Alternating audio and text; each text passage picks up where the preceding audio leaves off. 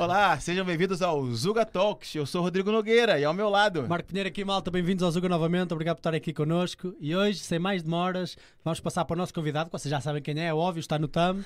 e hoje, principalmente, vai ser o tópico das eleições do Brasil. É isso aí. Vamos trazer aqui também outros tópicos, mas sem mais demoras, Gaspar Macedo aqui do outro lado da mesa connosco. Boa Gaspar, noite. obrigado por Boa aqui noite connosco. a todos, já estão fartos de maturar, eu sei.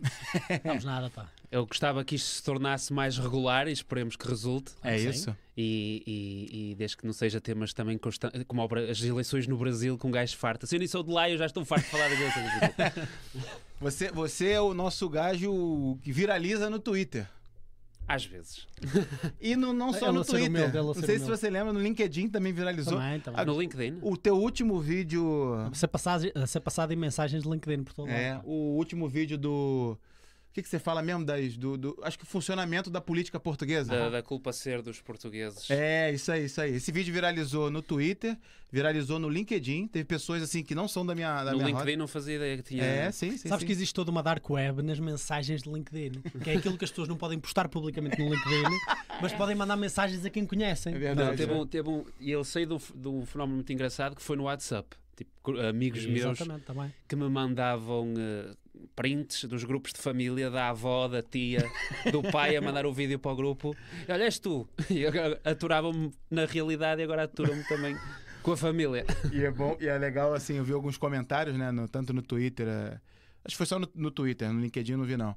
Que era muita gente, assim, muita gente de mais idade, Sim. dizendo assim, tendo orgulho, de, é isso, é essa juventude, assim, se espelhando em você e dando, e dando quase que um graças a Deus de, pô, Ainda bem que há Tem- jovens assim, não é, ainda bem que há jovens assim. Foi isso mais ou menos o feedback? Foi, foi o feedback que eu tive, mas ao mesmo tempo, lá, lá está, eu fico sempre agradecido pelo que as pessoas dizem, das poucas vezes que realmente, é como vocês dizem, viraliza a coisa e tudo mais. Só que é um bocado triste também ao mesmo tempo, porque há tanta falta de juventude na política que eu venho para aqui, que sou eu, que eu conheço, eu não sou assim nada demais, e as pessoas ficam logo, muitas Sim. vezes, é, é, é a prova de que se calhar é preciso haver a renovação Boa. geracional na, na, na- na política portuguesa e novos rostos, porque senão uma- a malta contenta-se com, com qualquer coisa. E se não sou eu, ainda pelo menos eu sou um gajo fixe, agora se fosse outro qualquer, mas é o problema. Sim, mas não não é preciso seres humilde. Nós aqui gostamos muito de ti, a a malta que nos assiste também gosta, e é bom, e é, e é, e é bom ser reconhecido também, certamente Claro. que sabe bem, não é?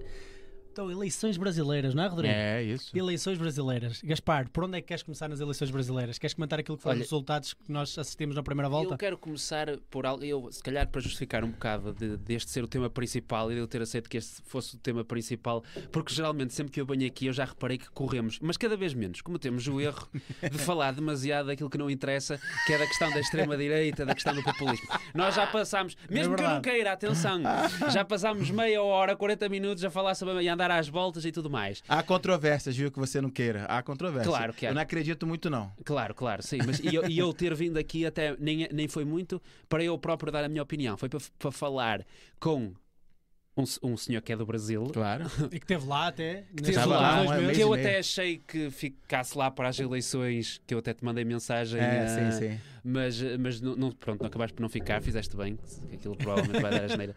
Eh, e eu gostava de falar com alguém que é de lá e que, pelo que eu percebi, se calhar até votou no Bolsonaro, não sei se é verdade. É, não, não votei, não votei. Não Não, votaste não votei, mesmo? não votei, não votei. Eu voltei, eu voltei exatamente um dia antes da eleição e não me regularizei aqui para poder votar aqui. E aí, quem é que votavas? Provavelmente Bolsonaro. E eu gostava de falar, é, é- e esta é, isso, a minha boa. curiosidade, porquê? Porque eu falo com brasileiros e amigos brasileiros, especialmente malta da minha idade, e já é normal que aqui especialmente são quase todos Lula, nenhum é Bolsonaro. Atenção, não conheço. E eu gostava de poder falar com alguém que é Bolsonaro. O que é que leva essa pessoa? Porque geralmente gosta de se passar muita ideia, pronto, toda a gente que vota nele é tola. Como se faz com outro tipo de, de movimentos populistas. E eu acho que não é? isso, exatamente, e eu acho que isso é um bocado estúpido, até numa perspectiva de quem quer captar esse voto e que esse voto vote. Pronto, e eu gostava de saber, então, o que é que te leva a querer escolher o Lula da Silva? É, e- e pronto, o, e- o Bolsonaro, Bolsonaro. desculpa. Não, legal. E o primeiro acho que é legal é, clarificar que é o seguinte: quando, quando alguém diz que vota no Bolsonaro, aí você já falou, então eu queria entender por que, que tu é Bolsonaro. E Sim. não necessariamente ser Bolsonaro Sim, sim, sim. é igual a volta- votar no Bolsonaro. Depende das opções. Então, assim, tem muita, tem muita gente que está votando no Bolsonaro por conta da falta de opções. Simples assim. Tem muita gente que está votando do Bolsonaro porque gostou do que ele fez no governo ao redor dele e não gosta dele. não gosta dele como pessoa, não gosta dele das falas dele, por exemplo, principalmente na pandemia, não gosta dele como, é, como ser humano. Mas pelo que ele fez no governo, pelo que, pelas pessoas que ele colocou, e aí Com eu as vou políticas. é, de- assim, e pri- principalmente as pessoas. Ele foi o primeiro presidente a colocar ministros técnicos. O Brasil, não sei como é que é aqui em Portugal, mas no Brasil, antes do Bolsonaro, todo mundo indicava alguém simplesmente por é, troca-troca. Para ter, né? a- porque, Isso, é, é. para ter o governo acabar por ter um apoio parlamentar Isso, e tudo aí, mais, é preciso ter gente de todos Por os partidos. exemplo, Sim, sim, por exemplo, sim, Lula agora, o vice dele é o Alckmin, que teoricamente sei. há seis meses atrás eram adversários Sim, e agora sim, são sim, amigos. é, é estranho, o Alckmin chamava, chamava o Lula de bandido há seis meses atrás, agora. Então, assim, o Alckmin era a suposta direita que a gente acreditava que existia uma direita no Brasil, que na verdade não existia, era o Teatro das Tesouras. Depois a gente pode entrar nisso também. E, e claramente, todo mundo está dizendo que se o Lula entrar, o Lula está devendo, assim, muito para muita gente. Por exemplo, pro tal do Centrão, pro, pro PSD, que agora acho que é, o- acho que é o MDB do, do Alckmin. Então, assim, ele vai ter que distribuir cargo. Uma coisa que o Bolsonaro não fez. A, a, você pode até reclamar das pessoas que o Bolsonaro colocou. Pode ter colocado ali uma ou outra errado. Mas, pelo menos, o que se pôde passar e o que se entendeu da maioria, a maioria dos eleitores do Bolsonaro é que ele colocou pessoas técnicas. Isso já é uma grande vantagem. Isso já, já, já tenta diminuir um pouco aquilo que a gente vive há, não sei, sei lá, 30 anos aí de, de, de eleições aí, eh, legislativas, que, que quem entra lá indica um ministro da saúde que não entende nada de saúde, mas é do partido tal. Coloca um ministro da economia que não entende nada de economia, mas é do partido tal. Por quê? Porque está devendo aqui e ali, então tem uma- um, sistema de trocas e tudo mais. Então, o primeiro, o primeiro ponto é esse. Eu acho que muita gente não é Bolsonaro, mas vota no Bolsonaro frente ao que tem é, Sim, sim, sim. é, ali na, na frente. Né? O mesmo acontece um bocadinho em relação ao Lula, ironicamente, não é? Sim, também, também. É, Ele também tem umas taxas de rejeição enormes, é. Sim, mas muita gente vota só porque quer. Mas eu- acho que acaba por ser um bocado diferente, porque ah, um nível. Lá está, nós já tivemos esta conversa aqui de- da questão do populismo eu identifico o Bolsonaro como um populista. Ah, e ah, aquilo, aquilo que é quase comum em, em todos os movimentos populistas é que não partem essencialmente de, do- a- a base eleitoral não parte essencialmente de- dos mesmos pontos ideológicos. Acabam por ser federações com diferentes dinâmicas e diferentes razões para estarem nesse movimento político ou apoiarem esse político em questão. E co- no, no caso do Bolsonaro, acaba por ser naquilo que, na forma como eu avalio, desde que ele chegou, desde que ele se disse que ia ser candidato a Presidente da República, até um bocado antes, um bocado uma federação de gente descontente com aquilo que tinha sido o petismo no- durante 15 anos, se a não me primeira engano. avaliação, a primeira avaliação é essa. A primeira e- avaliação é essa. Acaba por ser muito. Agora, o, É. o Lula, eu, eu acho que a base eleitoral dele. Claro que depois também tem gente que viu como é que correu a experiência de governação do Bolsonaro e percebeu, não, se calhar é melhor não o voltar a eleger. Mas eu acho que o Lula é um caso completamente diferente porque é muitos anos, muita- muitas décadas na política e para todos os efeitos ele tem- te- sempre teve aquela base eleitoral que parte. Depois pode-se discutir ou não se é- foi culpa dele do milagre económico brasileiro que supostamente aconteceu na altura em que ele era presidente. Agora, eu, era exatamente, é exatamente este tipo de conversa que eu acho que tem de haver, Sim, sim, sim. de, de perceber, perceber especialmente, porque se- é foi o que eu disse e repito que é uma coisa muito importante. Nós, nós não podemos dizer às pessoas, não podemos vir com lições de moral a dizer às pessoas não votes neste gajo se lhe dar, lá está, uma alternativa. E como é que tu vais dizer a muita gente, olha, não votes no Bolsonaro, mas também há gente que não quer votar em alguém que esteve encarcerado Uhum. ou em alguém que, que faz, que não é só de agora, porque já quando ele foi Presidente da República fez o que tu disseste, eh, faz o- os negócios de bastidores e tudo mais para se manter no poder, eh, as pessoas ficam sem saber com o que escolher. Sim. E Mas assim, é, é, assim, acho que no, no Brasil, é, primeiro que a gente tem uma mídia 90% é, alinhada à esquerda. Então é uma mídia que há quatro anos, né? Quatro anos, né, desde que o Bolsonaro começou, há quatro anos bate no Bolsonaro. E o ano de 2019, por exemplo, primeiro ano do Bolsonaro, ele aprovou duas reformas, é, o país cresceu economicamente e veio a pandemia. Então, assim, era um ano que acho que valia ali críticas, mas também valia elogios. E assim, quem tem ali o racional, quem não está emocionado, que aí tem muitos emocionados, que é o gajo que tem ódio do Bolsonaro, sabe? É, realmente é o pessoal que chama ele de Bozo, é o pessoal que não quer ver nem ele de perto e tudo mais. O próprio Covid trouxe aquela designação política que captou, porque também os movimentos de esquerda são muito melhor a captar comunidades.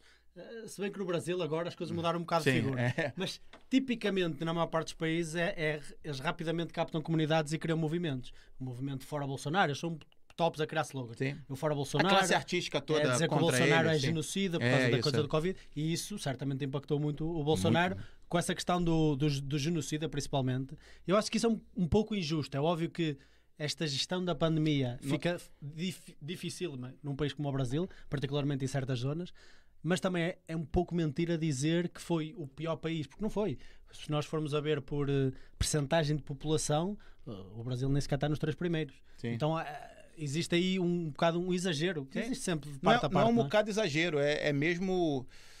É uma manobra da mídia, assim. Mas É foram um, muitas pouco, pessoas. é um 700 pouco exagerado pessoas, chamar de genocida. Não, é errado chamar de Não, genocida. genocida é, completamente desnecessário. Tá, tá é agora, isso. agora, uma coisa que eu acho que se encaixa bem mais do que genocida é incompetente, porque é a forma. É um incompetente pior, que é um incompetente deliberado. Porque uma coisa é não saber o que se está a fazer, outra coisa é saber o que se está a fazer. E, e esse, eu acho que, eu, já, eu também acho que já disse aqui, que o grande o problema dos populistas, aquilo que os populistas menos querem, é chegar a uma situação em que eles têm realmente de governar. Eu acho que chega a ser o principal problema de quase todos os movimentos populistas. Vai ser assim na Itália, tenho a certeza absoluta. Vai acontecer exatamente a mesma, a mesma coisa. Foi assim com o Brexit e as pessoas estão a ver os efeitos que o Brexit está a ter no Reino Unido e, e- e quem está agora à frente do Reino Unido. Por exemplo, Uh, mas o, o Bolsonaro acaba por ter um problema de quem cria uma campanha em torno sempre de ser a reação contra algo, depois tem de ser sempre a reação contra algo. Sim, E eu acho que na esse é cabeça problema, dele, isso é um problema, E eu isso é um vi, eu vi, o- eu, eu na cabeça, eu metendo-me na cabeça dele, ele viu uma ordem mundial alinhada para, para o combate à pandemia, para a questão da vacinação, para a questão do- dos lockdowns e tudo mais. Tá e aí- ele disse: Não, eu sou contra. Tá aí, assim, tá aí uma, uma crítica. tirar o lockdown, Sim. lockdown falar da, é, das vacinas, a cena das máscaras. Tá aí uma guerra que ele não precisava ter comprado. Tá aí um, um, atitudes que ele poderia não ter tomado, de fazer questão de sair sem a máscara. Sim, sim, ele é um líder. Ele, Sim, tinha. Que, ele tinha que entender. Agora, do lockdown, eu sou totalmente ao contrário. Ele foi o único líder, eu acho que não teve mais ninguém no mundo, a falar que não adiantava fechar tudo, porque a fome, né, a economia, a gente não ia conseguir resolver depois. E é o que está acontecendo agora. Assim, não adiantava fechar tudo. Lá no Brasil, não sei o que aconteceu aqui em Portugal, problema no Brasil, eu sei que pro- prenderam pessoas que estavam vendendo na rua. Aqui Deixa- foi igual. Aqui, É, prenderam uma, pessoa- aqui prenderam uma pessoa que faz a- estava a fazer stand-up paddle. Não sei se chegou a ser preso, mas foi, Deti- foi, detida, foi foi detida, É, foi impedida de continuar a sua atividade, no mínimo. vá. E isso daí é um apelo que hoje ele fala: eu falei lá atrás e eu estava certo. Não era para fechar tudo. Na loucura que foi fechado. Não tô dizendo, não tô dizendo que tinha que ter ali medidas. Claro. Mas só que o que aconteceu? Não sei se você sabe, no, no Brasil, o STF, que aí dá pra gente entrar em outro assunto, que é todo aparelhado, é o, mini- o Superior Tribunal Federal do Brasil, Ah, sim, sim. O Clube Lula é isso? que, quase, que, quase, que quase manda. Quase não, manda mais que o presidente no Brasil hoje. É quase todo formado pelo PT, então, sei lá, é 80% deles. É Mas só não- dois. Só o dois sistema é como o americano, eles, eles são É, é, as nomeados. isso, é isso, é, são Por isso é nomeados. que eles estão muito comprados pelo PT. Isso, isso é muito comprado. Inclusive, o- a suposta absolvição do Lula, que não existe, ele não foi absolvido, o, o inquérito foi anulado, foi por conta do STF. Dá pra gente entrar depois nesse assunto, assim. dá- tem muita coisa pra gente Sim, entrar sim, do sim, Lula. sim. Mas o STF determinou que o presidente, né, o, o governo federal, não mandava em nada na pandemia. Deu poder ao governador e aos prefeitos. Ou seja, os estados e os municípios que tiveram poder de decidir se fechavam ou se não fechavam. Naquela loucura toda. Fechavam ou não fechavam a, questão da vacinação. vacina- Não, não, E que é na- lockdown? lockdown, lockdown, lockdown, é a vacinação não. A vacinação também é, outro, é outra coisa que dizem que o governo poderia ter comprado as vacinas em agosto de 2020, sendo que a primeira vacina foi comprada, a primeira vacina oficial no mundo foi comprada e foi, foi aplicada em dezembro de 2020. E colocam na culpa do Bolsonaro que ele deveria ter começado a vacinação no Brasil em agosto de 2020. Não faz sentido nenhum, porque o mundo todo começou em dezembro, no Brasil começou em, em, em janeiro. É outro assunto também que dá Eu, gente destrinchar que na, melhor. eu acho que na questão da vacina. Mas ele se comunicou muito mal, tá? Sim, É. e a crítica, a crítica que é justa na questão da vacina nem é tanto o comprar a vacina, é mais uh, a organização logística que ele não quis fazer. Até porque tinha a motivação. Alguém que se dizia contra a vacina não tem motivação para que o povo fique vacinado e, e- e não tem a preocupação de montar a máquina logística que é completamente necessária. Mas eu aí- acho que poderia ter havido uma mensagem daquilo que eu apanhei na altura mais desenviesada. Que era, ele podia ter tomado uma posição como indivíduo. É certo que é requerido da parte dele, como líder de um país, ter uma posição diferente, tipicamente, mas vamos assumir que ele podia ter tomado uma posição como indivíduo e dizer: Eu não me vou vacinar, é esta a minha posição.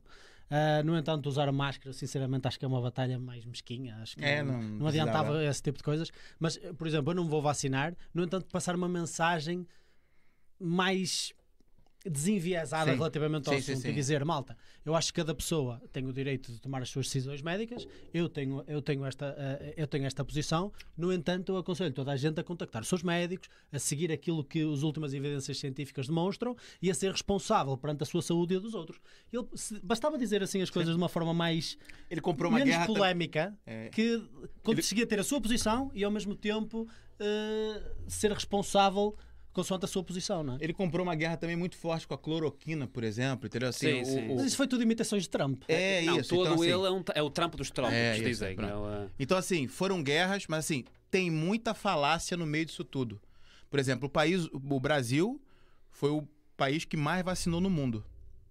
Quem compra as vacinas é o governo federal. termos absolutos. Por- É, isso. Sim, sim. Em termos de. Em número. É em número, em número, Sim, isso. é. sim, foi o país que mais vacinou no mundo. Foi o país que.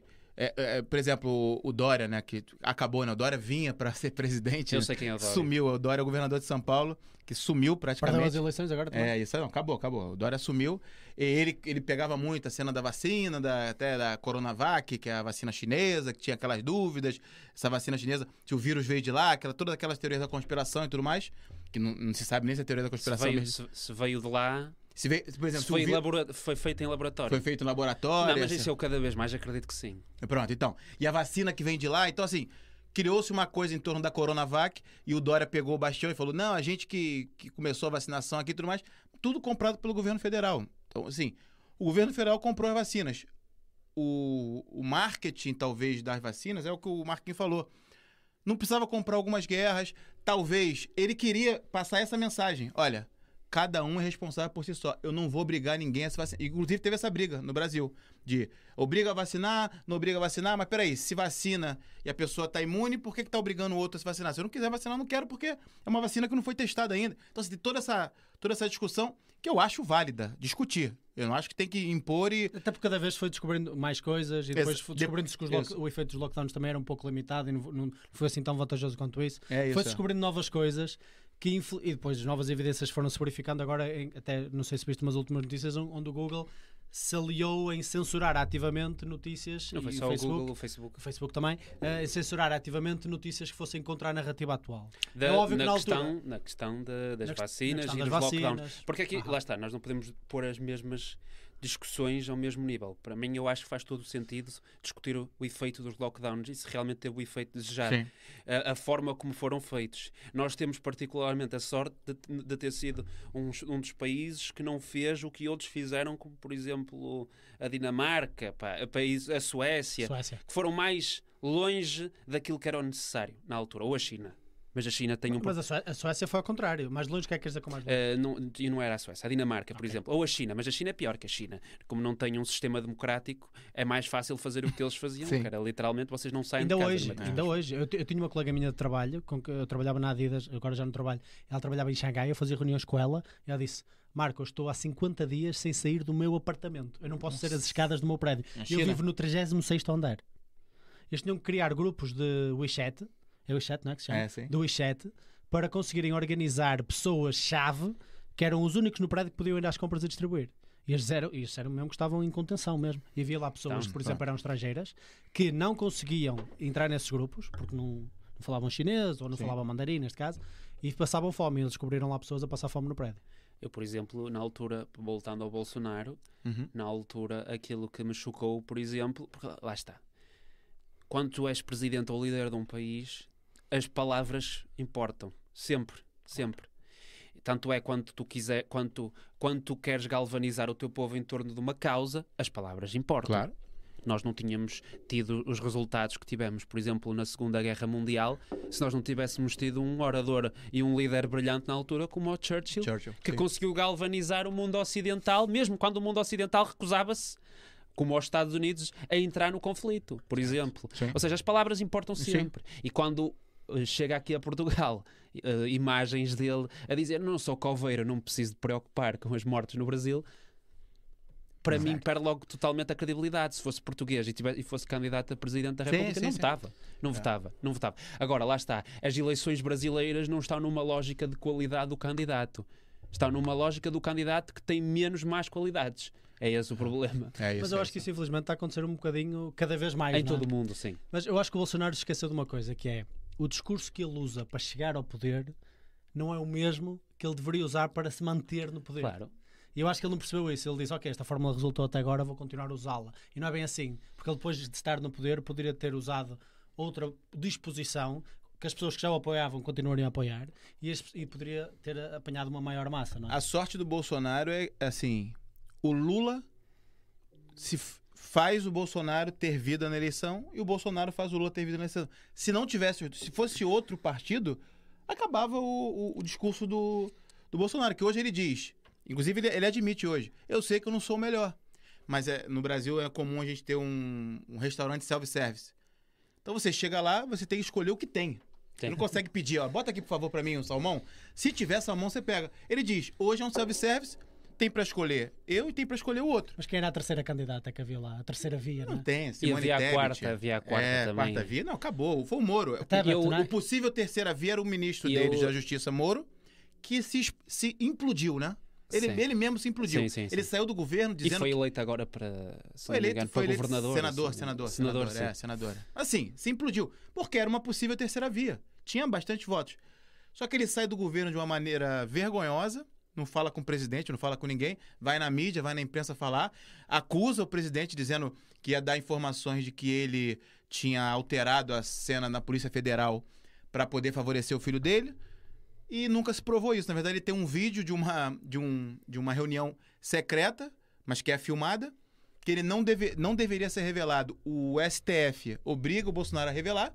O Bolsonaro tá bom, revelo. Quando se revela a reunião, é o Bolsonaro falando um monte de palavrão, mas defendendo a liberdade do povo. Dizendo que não era para prender gente na rua que estava vendendo, tava vendendo coisa. Era para o povo sobreviver. O povo, o povo que não vendia de dia passava fome à noite. Na verdade, o vídeo valeu muito mais como campanha do, Bolsonaro do que acusação. Então, por isso que eu digo que a terceira via se implodiu. E apareceu o Ciro Gomes, que sempre aparece, que também é um candidato, fala muito bem, mas nem faz cosquinha nas pesquisas.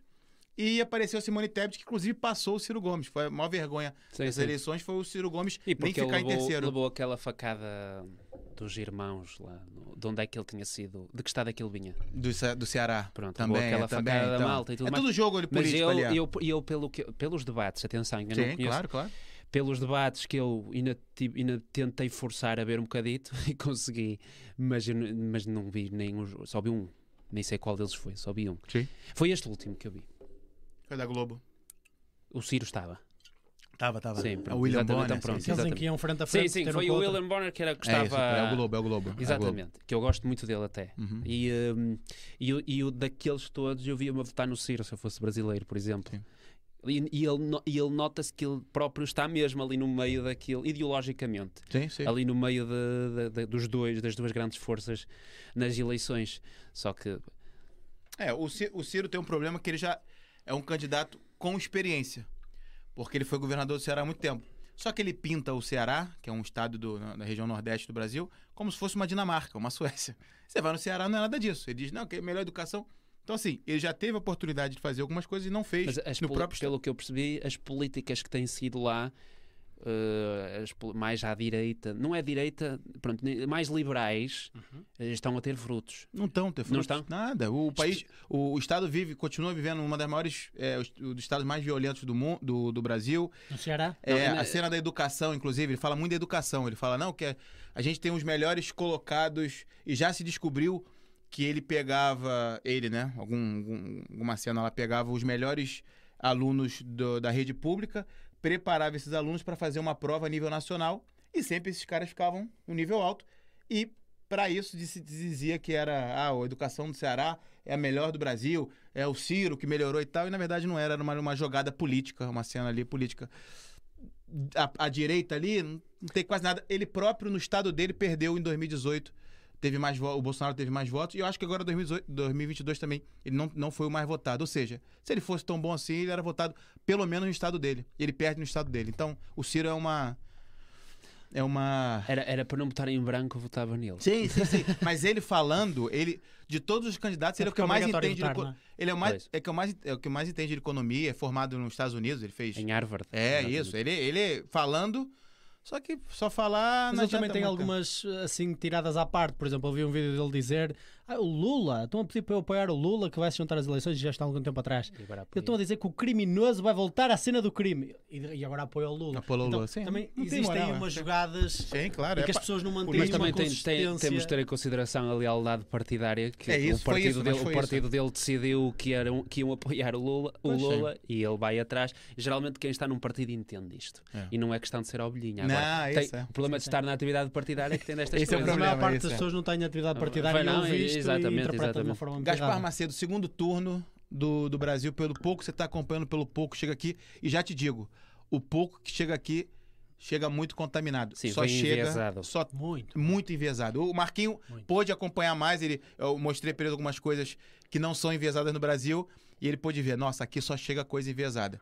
Mas assim, o pouco você pode acompanhar. O que, que você está esperando do segundo turno do, do assim, Brasil? Eu, eu acho que eu, eu vejo já foi também outra coisa que eu disse aqui, que foi o, o a, podemos estar aqui a falar de sentimentalismos, podemos estar aqui a falar de religião, bem tudo dar. Porque no Brasil tem-se muita conversa. O bloco evangelista está com o Bolsonaro, Uhum. o bloco do proletariado e, do, e dos sindicatos está com o Lula e tudo mais. Nós podemos falar disso. Uh, todas as eleições, e o Brasil não vai ser uma exceção, vai dar exatamente ao mesmo tema: economia. E como é que a economia está e como é que a economia estava quando o candidato entrou. E a verdade, discutir, podemos discutir se é totalmente culpa do Bolsonaro, se é culpa em parte do Bolsonaro. Se não é culpa do Bolsonaro, a verdade é que a economia brasileira está pior agora do que quando ele entrou a presidente. E há muita gente que vai votar puramente com essa orientação. Especialmente quando metem, eu achei inteligente, embora olhamos, quem olha assim à partida pensa, não, isto é um grande erro, irmos buscar um gajo que é presidiário, que esteve preso, metê-lo a candidato pelo PT, o gajo que sempre foi, ficou o rosto da corrupção no Brasil, e, e ir buscá-lo, acabou por ser inteligente, porque foi um gajo que teve dois mandatos como presidente do Brasil, numa altura em que o Brasil cresceu como cresceu, teve os resultados económicos que teve, a questão da, da, da, redução da desigualdade e isso, e as pessoas vão, é o que, é o, que o PT está a fazer agora e está a fazer claro. bem, que é estar, comparem os dois. E, e, eu acho que é por isso que o Lula vai ganhar. Sim. Somente por isso. Ou seja, o Bolsonaro vai perder. Nem é tanto o Lula vai ganhar, o Bolsonaro vai perder. E, uh, e, e é, é, isso. Mas agora, o Bolsonaro, no meio disto tudo, não é o Bolsonaro. O movimento em torno do Bolsonaro, o movimento conservador brasileiro, da direita brasileira, acaba por ter uma vitória aqui, porque pelo que eu percebi, eles ficaram com, a, com o, o, o, Parlamento ou o Senado. Uma grande vitória. O Parlamento Se, e o Senado têm maioria. Tem a maioria do. Sim. Pronto, logo aí vai ser um. E não grande... só de direita de apoiadores do presidente Bolsonaro. É, é, quase que mais do que isso. Entendeu? Vai ser um grande problema para, para, para, o Lula enquanto. Porque o meu maior medo em relação ao Brasil é que a malta fala que vai acontecer o mesmo que aconteceu nos Estados Unidos. Mas o que aconteceu nos Estados Unidos não é nada perante o que pode acontecer no Brasil, porque os Estados Unidos, pelo menos, têm instituições fortes. A Verdade. questão dos checks and balances. Verdade. Que, mesmo que o presidente queira se amarrar com um cabo à, à, à, à, casa presidencial e ele vai acabar por ir embora e vai ter de acabar por haver transição de poder. Isto nos Estados Unidos. Agora, o Brasil é diferente. O Brasil não tem a maturidade democrática que os Estados Unidos têm. O Brasil não tem as instituições fortes que. que, que, que aliás, tem as instituições completamente descredibilizadas. Seja para quem é Bolsonaro, seja para quem é, é, é PT. Sim. E, e, e eu acho que o Lula ganhando não estou a ver forma do Bolsonaro. Eu já disse isto quando foi o Trump, mas até foi longe demais, até foi mais longe do que eu achei que ele fosse. Que ele fosse. Toda a gente achou. E eu não estou a ver o Bolsonaro a sair de ânimo leve. e, especialmente quando na própria campanha, e isto aqui acho que eu não estou a ser enviesado, ele faz uma coisa que para mim não é presidencial, que é uh, promover um bocado a violência no discurso dele. Tanto E a é- desconfiança no e a próprio sistema desconfiança eleitoral, não é? não é só no sistema eleitoral. Para mim, mais perigoso que ele faz é a desconfiança no cidadão brasileiro. Só porque não é, não é, aliás, que já resultou em mortes pelos vistos lá, que tem responsabilidade, tem de ter responsabilidade. E quanto muito ele fazia o papel de assumir que ele teve responsabilidade e acalmava no discurso. Não o estando a ver, a meter o travão, não o estando a, a ver, a, a abrandar o carro, eu acho que vai dar a geneira. E vai dar a geneira até não só, não sei se dará, se acontecerá pior do que aconteceu nos Estados Unidos com o 6 de janeiro e tudo mais, com a invasão do Capitólio, se vai ser pior, mas quanto muito o próprio mandato do Lula vai ser marcado por, um, pela uma, uma grande violência política, em que tu tens as instituições que tratam também de governar o país, como o Parlamento e o Senado, não são da família política do, do presidente. E, e pior do que não ser da família política. São de uma família política que é completamente anti-Lula, é anti-PT. Ou seja, não estou a ver como é que o Brasil vai, vai ser governado neste cenário. Não vejo mesmo o Bolsonaro a ganhar. Não vejo. Porque eu vejo sempre na perspectiva económica. O que é que a economia diz? E, as pessoas vão sempre votar para isso. É, é, bem rapidamente, há controvérsias também com em relação à economia, porque a gente saiu de uma pandemia, guerra agora na, Sim. E na atualmente, Ucrânia. atualmente no, no- no presente, a economia do Brasil está a bombar. Acho- tá, Tá, tá- porque a- consegue. é, a melhor, é a melhor economia do mundo hoje beneficia em com a relação guerra, a números. Beneficia, beneficia com a guerra do- da Ucrânia. Mais uma razão para os resultados económicos não, não, está- não deviam Não, ser assim, estes. não é só isso, é, vive uma deflação, tá? É, baixando a inflação, vive é, uma baixa no desemprego. Eu acho que pegou o governo em 2019 com 14, 15 milhões de empregados, está em 9 agora, alguma coisa do tipo. E, e vive uma credibilidade no que se diz respeito aos ministérios, tanto o Ministério da, da Economia, como o Ministério também é, das Infraestruturas, que são dois, é, dois quase que é, quase, quase que unânimes em ninguém falar mal deles, que é o Tarcísio, que é o ministro da Infraestrutura, que agora está indo a governador de São Paulo, e as pes- pesquisas diziam que ele estava em terceiro, ele passou como primeiro lugar, foi para o segundo turno agora, ficou segunda nas eleições, É, essa isso. credibilidade. Sim, Dá para falar também da pesquisa, né, que dizia que o Lula tinha... Pronto, mas isso, Cinco- isso É. sondagens nunca. É. As sondagens Muito menos quando assim, estamos a falar de tanta polémica. Mas assim, uma coisa é sondagens, no... as sondagens foram criminosas não, no é- Brasil. não era o que eu ia dizer. É. Não é as sondagens não importam, as sondagens importam muito, Muito. porque elas são usadas como instrumento político. atualmente. Exatamente. Por É isso para que eu acho, é Por isso que assustar. eu acho que talvez uma segunda volta, um segundo turno no Brasil, pode se surpreender. Porque muita gente deixou de votar, segundo eu, eu, eu Desde converso 98 com as que pessoas, nunca tinha visto tanta é, abstenção. tanta abstenção, porque as pesquisas diziam que o Lula estava com 51%. Então, assim, tem 20% dos eleitores, é uma abstenção maior enorme. desde 98, de pessoas que não votaram porque. E agora tem que escolher entre Lula e Bolsonaro. E a rejeição do Bolsonaro é alta, ok, mas a rejeição do Lula também é muito alta. Porque o partido dele foi né, é o, o, o, O rosto da maior o rosto corrupção da do maior mundo. corrupção do mundo, né? A Operação Lava Jato recuperou Sim, não sei sim. quantos bilhões, ainda está recuperando até hoje. Todos aí volta ao redor do Lula foram presos. É, desde e, e é o. preciso cara de pau para vir dizer eu sou o homem. Porra, o Lula disse isto. Eu sou, não existe uma, uma alma no Brasil mais honesta do que eu. É, isso aí. Porra, é preciso, muito, Não, é não, preciso mas ser é- muita cara de pau. Mas é aquilo que vai. você falou, é, é, as pessoas não estão votando muito no, no, no, no, no presidente, no, no, no candidato candidato. Estão votando é contra Contra o outro candidato. contra Então, o- assim, essa abstenção pode surpreender no segundo turno. E aí, só para fechar a questão da economia. É, é unânime que o ministro Paulo Guedes é bom. Tem alguns, alguns principalmente os socialistas, ah, é, que falam que não é para privatizar e tal. Ele privatizou, por exemplo, o, o- na verdade foi o Tarcísio, privatizou os portos é, do Brasil, que, sei lá, é, davam prejuízo não sei quantos bilhões, e em dois anos já estão dando é, é, lucro.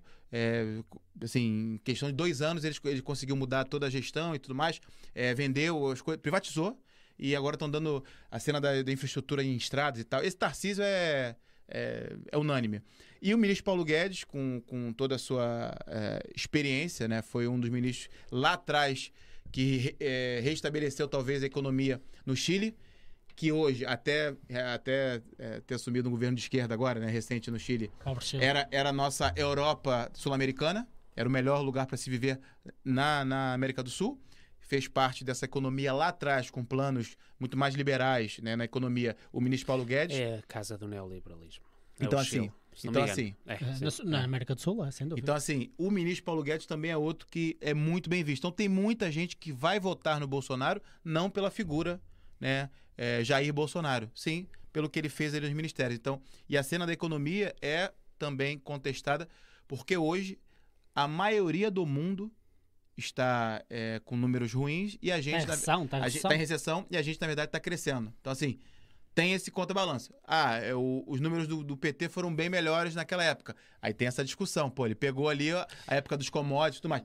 Mas Nem- tem- dá para discutir, é- entendeu? é- eu acho que a discussão nem é tanto. Está, é bom isso. Nós estamos a falar em termos políticos apenas. Não estamos aqui a dizer o que é que está certo ou o que está errado. Claro, Eu claro. estou a dizer o, o que é que funciona politicamente. Claro, claro. E é mais do que importa se o PIB cresce, se as exportações crescem, é, é o indicador da desigualdade dentro do país e a questão da pobreza. E a, e a verdade é que, em termos nominais, a pobreza no Brasil não, não, não diminuiu. A pobreza no Brasil cresceu. A pobreza as, ou as pessoas, em, aqui diz em situação de pobreza ou quase pobreza, não chegam a ser pobres. Ou seja, aquilo que afeta realmente as vidas das pessoas. Vocês têm uma sorte, vocês têm uma sorte de não ter o problema da, da- o problema da inflação, como, como está a ver, da, da forma como está a ver no resto do mundo. Aliás, eu não sei qual é o país da América do Sul que prepara-se para ter quase. Argentina. Exatamente. Argentina. Exatamente. Quase 100% de inflação. Exatamente, quase Sim. 100% de inflação. Governo de esquerda. Exatamente. Entrou há pouco tempo um comunista. É, sim. E, mas aqui nem, nem estamos a ir à, à discussão principal do porquê. Porque uma coisa é vocês perguntarem-me, enquanto brasileiro, isso- em quem é que eu votaria? Agora, outra coisa é perguntarem-me quem é que eu prefiro que ganhe enquanto, enquanto europeu e enquanto português. E, e, e, e aí, se me perguntarem entre o Lula e um Bolsonaro, tenho um grande problema para mim, que é o principal, que é a questão da guerra na Ucrânia. A Rússia e a Ucrânia. E para mim, os dois candidatos defendem praticamente a mesma coisa. Praticamente. Que é deixem-no deixem -no andar, deixem o Putin fazer o que quiser. Um, um verbaliza mais e o Sim. outro Se já o Bolsonaro mais por um aspecto neutral à Sim, situação sim, sim, e o Lula mais por um aspecto quase de suporte disfarçado, não é? É, Ele é, mas o, esse- Bolsonaro até é mais numa, o Bolsonaro entrou o, o, o Bolsonaro, o movimento populista em si internacional, mas até o mais o europeu, mas o internacional sempre teve uma grande proximidade ao Putin porque ele representa um bocado os valores que eles e próprios eles têm aquela aliança, como é que se chama? O, É o. o Bi- é, Bi- é, o BRICS? BRICS? É não é assim que se chama? BRICS. mas é, É o BRICS, política acho ou é que é o BRICS. económica? BRICS. Não, é uma, é uma aliança particularmente económica. Isso, é. Ah, tens sim. o BRICS, tens É a China, a Rússia, Brasil, a Índia. Índia. Isso Mas eu, isso eu isso até falo politicamente. Os, Brasil, os é. movimentos populistas aqui na, na Europa, como por exemplo a Le Pen, como por exemplo, que é do Front, do Front Nacional, como por exemplo em Itália, uh, o, um, A, estes que ganharam aqui. a, não mulher, assim, eu não falo italiano, também. portanto. A Meloni. A A Meloni, exatamente. E, os, e outros partidos que estão, nessas coliga, que estão nessa coligação, os três partidos, se não me engano, por, o, o, o Salvini, por exemplo, é conhecido por ter uma, por ter uma foto com o, com, o, com o Putin e tudo, que passava a vida a falar do Putin e tudo mais. Ou seja, eles sempre tiveram, o, o Orbán, por exemplo, na Hungria, sempre tiveram uma afinidade muito grande com o Putin, até mais por aquilo que ele representa, que é aquilo que ah, acaba por ser um bocado característico do populismo, da extrema-direita, do fascismo, do fascismo, pronto.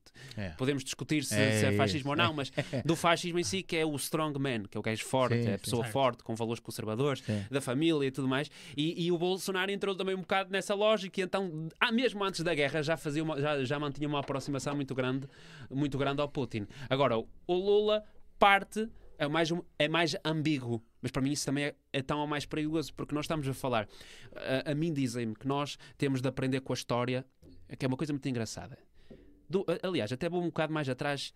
Eu, eu- eu sempre que ouço comunistas a falar da guerra da Ucrânia e da Rússia, eu acho muita piada, porque eu vejo gente que geralmente defende abertamente uma utopia, de repente, do nada, quando a questão é Rússia e Ucrânia, quem é que tem de apoiar? São muito pragmáticos e são muito ambíguos, que é uma coisa que eu acho muita piada. E, e- e na questão, na questão eh, da guerra da Ucrânia, da invasão russa, que é uma invasão, é que dize- dizerem-me que nós temos de aprender com a história, que nós temos de, de- até, até, até um bocado uma perspectiva para mim, que é um bocado autista, de dizermos "Te- nós não podemos continuar a alimentar militarmente a Ucrânia, temos de promover a paz. Sim, como é que tu vais promover a paz? Tu vais te virar para um tigre que tem a tua cabeça na boca e vais dizer para, por favor? É. Vais-lhe dar o que ele quer? Cantar uma música para ele. é. Exatamente, ou seja, nós temos de o forçar a querer ir para a mesa de negociações. Sim. E não podemos exigir à Ucrânia que fique sem 16 ou 18% do território.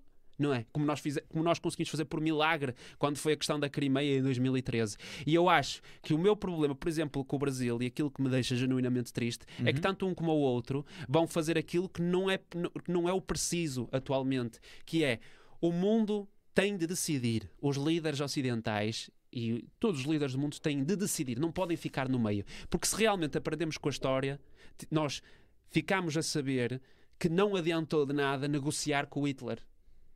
Houve um acordo escrito com o Hitler, com Ah, Só o primeiro-ministro. O primeiro-ministro, há quem argu- argumente que não, até há quem argumente que foi só para atrasar, que nunca houve intenção de que aquilo fosse resultar, mas a verdade é uma. Quando se assinou um acordo com o Hitler, o Chamberlain assinou um acordo com o Hitler, um ano depois ele estava a enviar batalhões e aviões para bombardear o Reino Unido. Ou seja, não adiantou de nada negociar com ele. Se queremos aprender com a história, nós temos de largar esta perspectiva um bocado cínica, até de não querer arranjar problemas do género, ah, eu não defendo nenhum, Não nem meter, outro. E temos de escolher o lado em que estamos. Aliás, até quando está a resultar abertamente. Está a resultar abertamente. E eh, que era uma coisa que ninguém esperava. Nem Com, eu, com um custo enorme Sim, para a sim. Ucrânia, nem mas, eu, nem mas eu, é verdade. Exatamente. Nem eu esperava que resultasse tão rápido como resultou. Acho que ninguém É esperava. Eu, eu, eu, eu esperava que o que eles estão a conseguir agora demorassem dois, três anos, mas as vitórias são claras. Sim. Agora, especialmente nesta nova fase da guerra que está que- de, de- de- que o Putin declarou pra- praticamente quando anexou oficialmente uh, território, 18% Aquelas do duas território, é? as duas províncias, 18% do território ucraniano, é que a guerra está a entrar numa nova fase. Sim. Em que aí sim as coisas eh, é, é à séria. Em que ele te diz: se vocês entram por aqui adentro, a partir de agora nós respondemos com a nossa força total militar. Sim. E nós não nos podemos dar ao luxo de ter os outros países a discutir se nós sequer devemos ou não apoiar a Ucrânia. E, é- e eu, fico, eu fico triste um bocado pelo Entendi, Brasil entendi, entendi. estar nessa, estar nessa dinâmica. Mas também isso tem a ver, é, um- é, do- é um sucesso russo a forma como nós o deixamos no Brasil, nos Estados Unidos, na Europa, em que ele- o dinheiro russo, o dinheiro da, oli- da oligarquia russa, que está inevitavelmente ligado ao Putin, controlasse certos movimentos políticos. E foram apostas que ele fez. E houve Mesmo sítios- aqui em Portugal. Exatamente. Muito, do, muito das primeiras ah, vagas de dinheiro que chegaram a Portugal para apoiar o, o grande movimento do PREC Sim, e tudo sim, sim. foi- veio da Rússia. Exatamente, e a intervenção russa e soviética em Portugal é, não, Tem uma não- história enorme. Não é só agora. no sul de Portugal. Ah, ah, ah, Eles agora estão no outro lado do espectro político mais, mas, mas ah, só para terminar, hum, ele fez apostas e ele interferiu nos países, nas, nas democracias dos países, fez as apostas necessárias. Houve sítios que teve sucesso, como o Brexit, como o Trump, ou o Trumpismo. Não estou a dizer que é. Não estou, eu não estou a dizer que eles os dois conspiraram com o outro. Eu estou a dizer que tinha interesse que fosse o Trump a ganhar aquela eleição e, portanto, ele meteu o dinheiro ali no, para ajudar o Trump. Foi o Trump, foi o Brexit. Agora, pelos vistos, em Itália também deu jeito, porque vai mudar o balanço, o balanço europeu, vai destabilizar muito o. Se bem que a Meloni, ela, ao longo da campanha, ela Mudou um bocado. moderou-se muito, muito. Mas o problema ela, está, é. ela está de forma completamente inequívoca a apoiar a Ucrânia. O problema é, é a coligação em si, é que ela nem é a pior dali. A pior dali é o Salvini que tem um- o quei- a faca e o queijo na mão. Porque, quer dizer, tem os três, porque ela não tem porque ela nunca quer deixar de ser primeira-ministra. Os outros dois partidos bastam saltar fora que acaba o governo dela no instante. E- mas no Brasil ele conseguiu meter a mão nos dois candidatos, que é uma coisa impressionante. Pronto, e, e é triste. Vamos aqui ler os comentários, Comentários um bocadinho. depois trocar de, de tema. Ah, ah, antes dos a comentários, só aqui um. Porque tu disseste que existe a- esta possibilidade, eu gostava de saber a tua opinião enquanto, antes de ler nos comentários. Existe esta possibilidade de haver um movimento muito resistente relativamente, imaginemos, ao teu, à, à, à, tua ideia estar correta, que é o Lula ganha, o Bolsonaro diz não, estas eleições foram legítimas, houve este problema, não houve, afinal não queremos, o povo não quer isto, etc. E eu acho que vi uma coisa no Brasil que não vi nos Estados Unidos, que foi o quê? Nos Estados Unidos, historicamente, a esquerda é que sai à rua. A esquerda é que sai à rua, mas uma maioria absurda. Ah, no Brasil tem-se verificado uma mudança enorme neste sentido. Parece que agora quem veste a camisola do Brasil e sai às ruas é o movimento Bolsonaro. Sim. Tu tens essa mesma ideia? Tu achas que existe uma probabilidade grande disso acontecer? O que o Gaspar estava a dizer? É, não sei, porque eh, já parte de quando o Bolsonaro, eh, antes do Bolsonaro ser eleito, já se dizia que se o Bolsonaro fosse eleito, ia uma, quan- eh, era assim, se dizia que eram para negros e homossexuais saírem do Brasil, que seriam perseguidos e tudo mais. Falácia, não aconteceu nada disso. Agora, até por, por curioso, dar um dado aqui da, da- do Brasil, eh, os partidos de direita no Brasil elegeram mais mulheres e negros do que os partidos de esquerda. Aham. Essa, essa, essa onda de direita elegeu mais mulheres e normalmente a, a- o, o discurso é o contrário, né? Pra, o discurso da esquerda é que a gente tem que dar mais diversidade e tal. E essa onda de direita elegeu mais, mais candidatas mulheres, por exemplo. É, se dizia muita coisa, que ele era que ele ia se estender no poder. Ele já falou agora, segundo- depois do segundo turno, que se perder, vai recolher as coisas dele, vai, Ok. vai, vai viver a vida dele.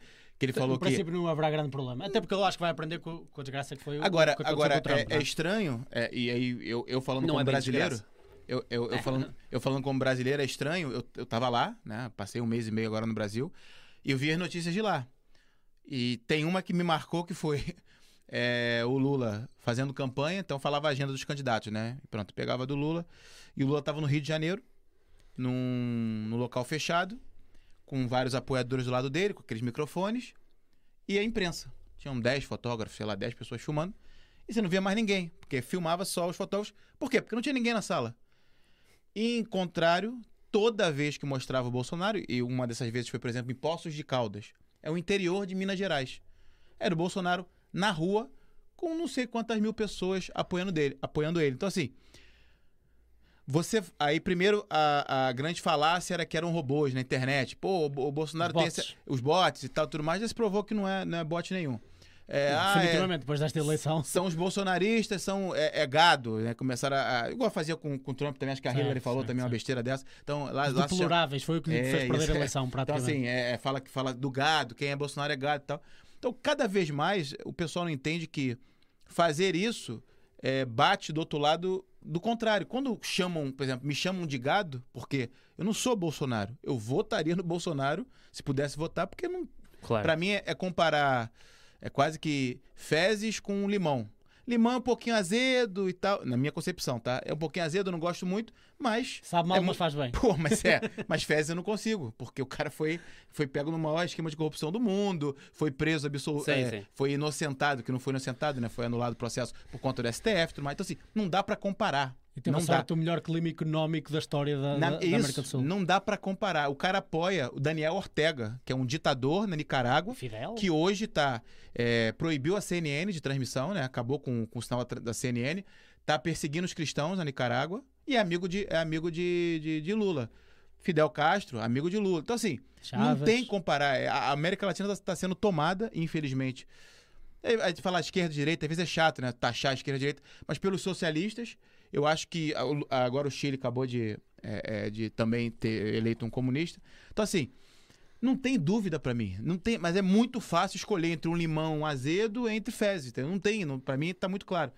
E eu acho que com isso, é, quanto mais a esquerda fala que, não, se, se por exemplo, não tô dizendo que foi você que falou, mas assim, tem muito isso de ele vai tomar o poder, ele vai dar golpe, ele vai tomar o Congresso, ele vai tomar o. Tá- Até agora, nada, foi tudo futurologia. É o que nada mais se fala, é o que mais fala. É, Mesmo aqui em Portugal é o que mais se fala. É isso, então, Uma- assim, fica difícil acreditar, entendeu? Não, sim, eu, eu compreendo. Mas isso, o, o que o pessoal dizia, que era só bots, e que ele depois no mandato ia se estender no poder, isso são pessoas, aquilo que as outras pessoas dizem, eu nunca defendi isso, atenção, porque eu gosto de ser um bocado realista, lá está. Essa é frio prática, na realista. isso forma, na forma como analisamos a coisa. Agora, é inegável para mim que ele tem tiques autoritários, é isso que me preocupa. Por exemplo, aquilo que me preocupa principalmente foi a tentativa dele ab- abertamente de tentar criar, só que ele não tinha a maioria ainda, de tentar criar uma- aquilo que ia ser, para mim, na minha opinião, acabado por ser uma, uma polícia política, que era uma polícia que só ia responder ah, ao presidente, não precisava de responder ao Parlamento, não, não precisava de responder às outras forças de segurança, não precisava de responder à justiça brasileira.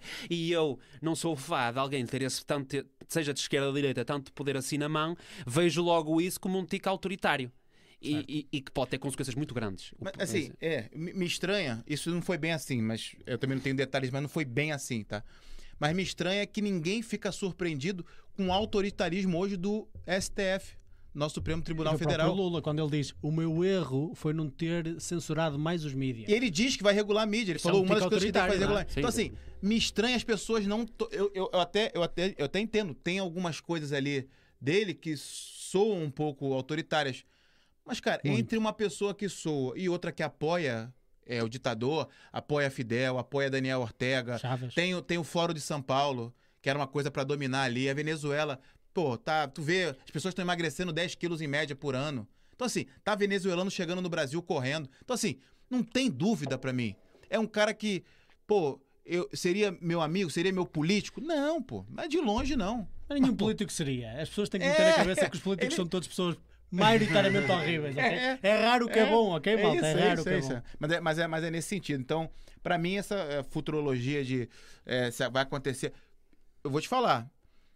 O que pode acontecer é uma- um movimento popular, né? As pessoas indo pra rua pra contestar, e aí o Bolsonaro, na verdade, o Bolsonaro não, o, o Congresso em si ali tentou, de alguma forma, dar mais transparência às eleições, porque é de se estranhar que um país tão atrasado como o Brasil tem um sistema eleitoral mais avançado do mundo.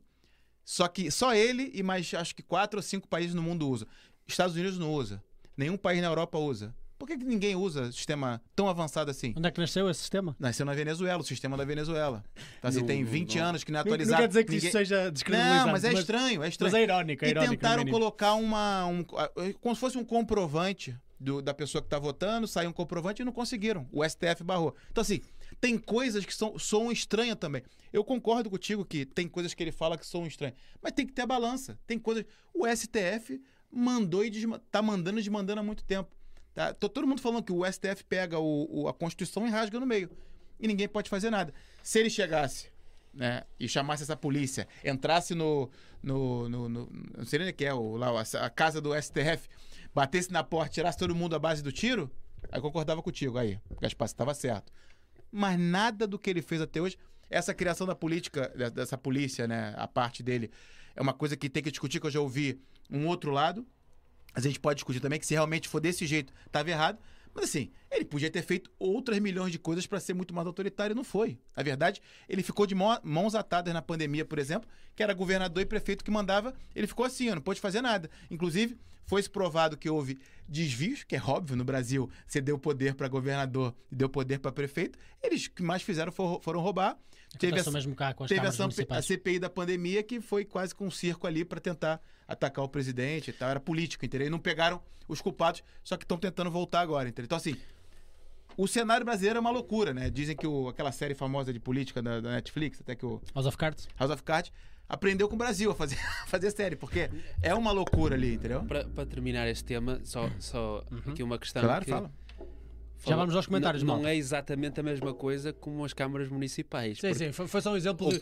É. Existem muitos escândalos de corrupção nas câmaras Sim, municipais que de só que é completamente ao contrário, que lá está, querer fazer reformas de primeiro mundo num país que ainda tem problemas de terceiro mundo para resolver, nunca vai, Certo, certo. nunca vai resultar. sentido, faz sentido. E aqui em Portugal há mais corrupção no Estado Central do que propriamente no poder local e faz sentido nós descentralizarmos ainda mais o poder eh, aqui em Portugal. Lá no Brasil, com instituições fracas como têm, um tecido social constantemente em conflito, cada vez mais em conflito.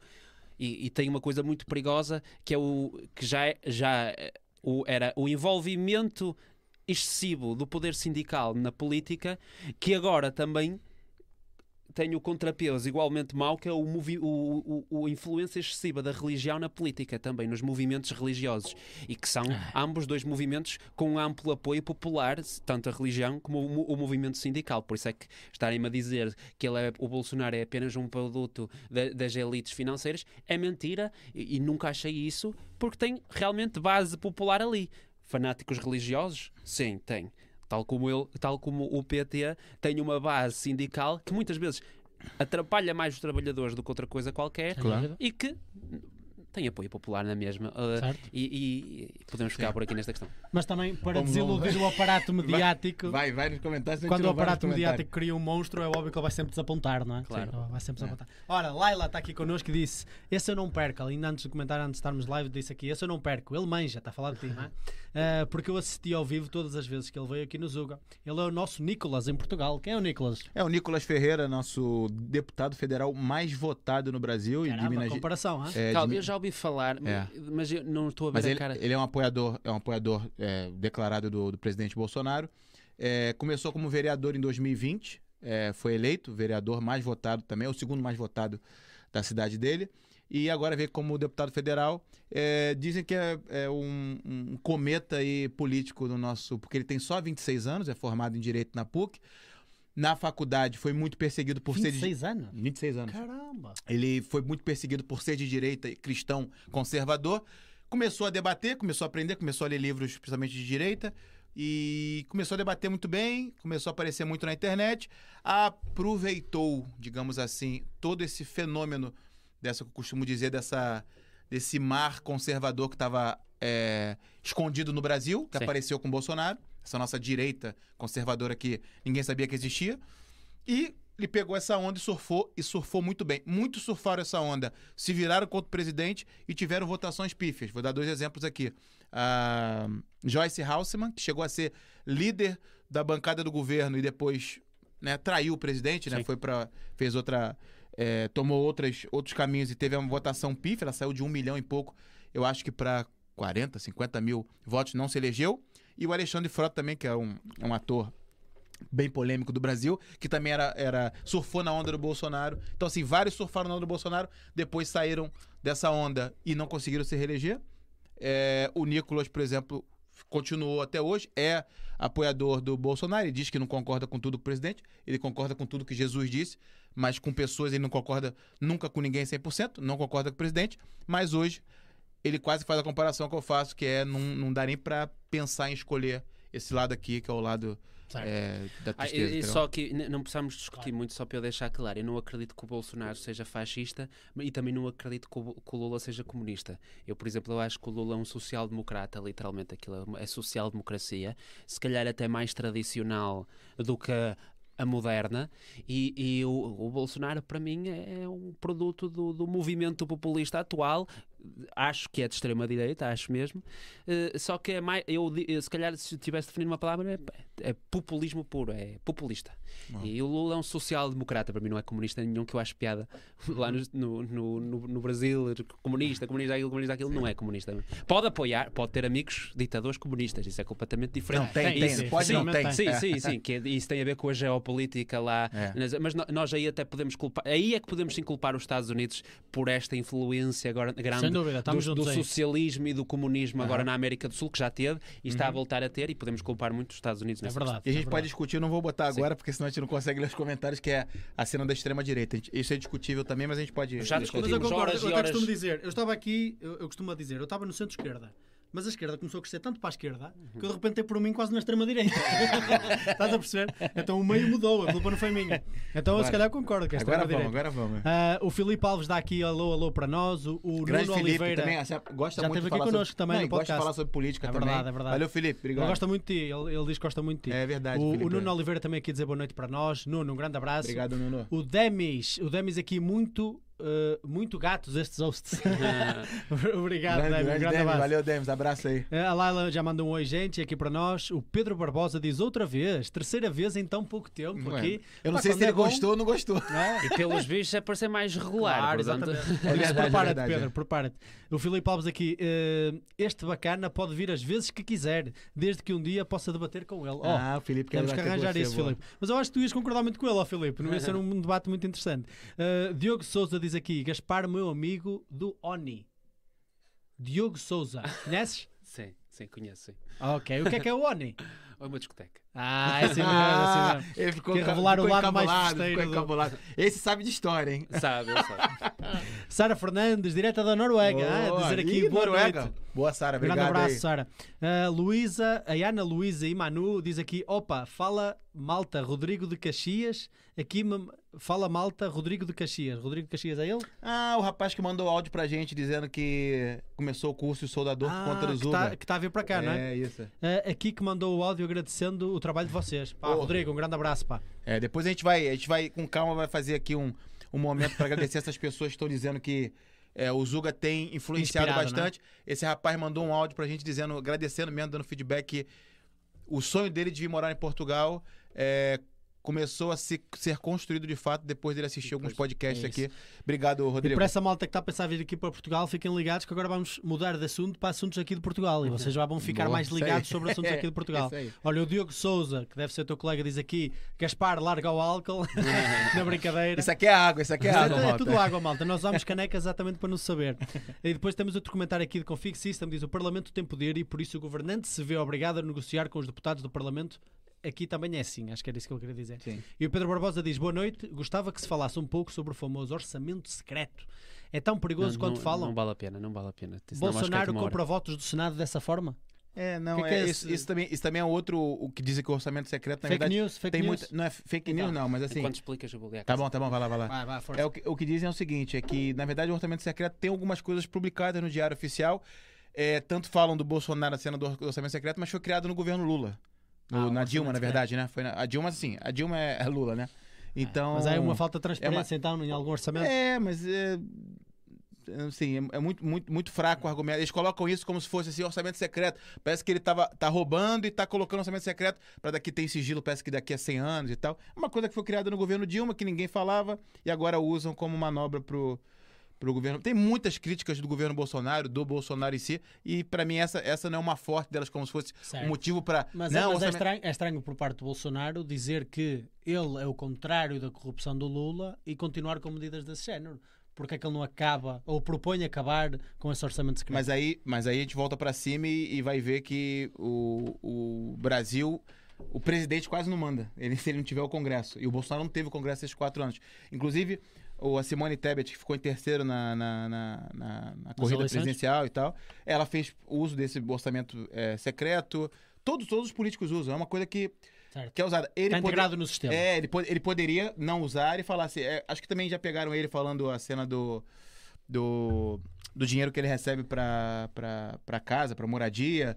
E ele já falou, realmente, eu usei errado, não era pra ter usado, já que eu tinha um imóvel e tudo mais. Então, assim, Ok. tem coisas que dá pra você é, argumentar. Fica um pouquinho pra cá. Vira um pouquinho só a câmera. Bem, bem pouquinho pro Marquinho. Vira pro Marquinho. Um pouquinho. Aí, tá bom, tá bom. Então, assim, mas é, são coisas fracas, mas eu não, tenho muita, eu não tenho muita base pra falar do orçamento Continuando.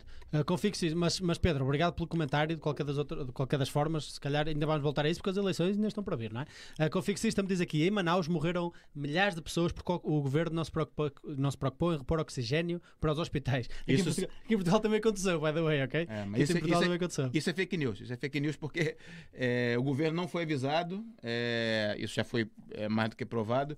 Quando foi avisado, enviou oxigênio, quando Ou possível. seja, aconteceu mesmo. Aconteceu mesmo. E o, assim. que, o- e- o que é fake news é dizer que foi propositado. É isso. E, Ok. Não, aco- aconteceu mesmo não. O governo não foi avisado. Então, Ok. as pessoas morreram porque. O...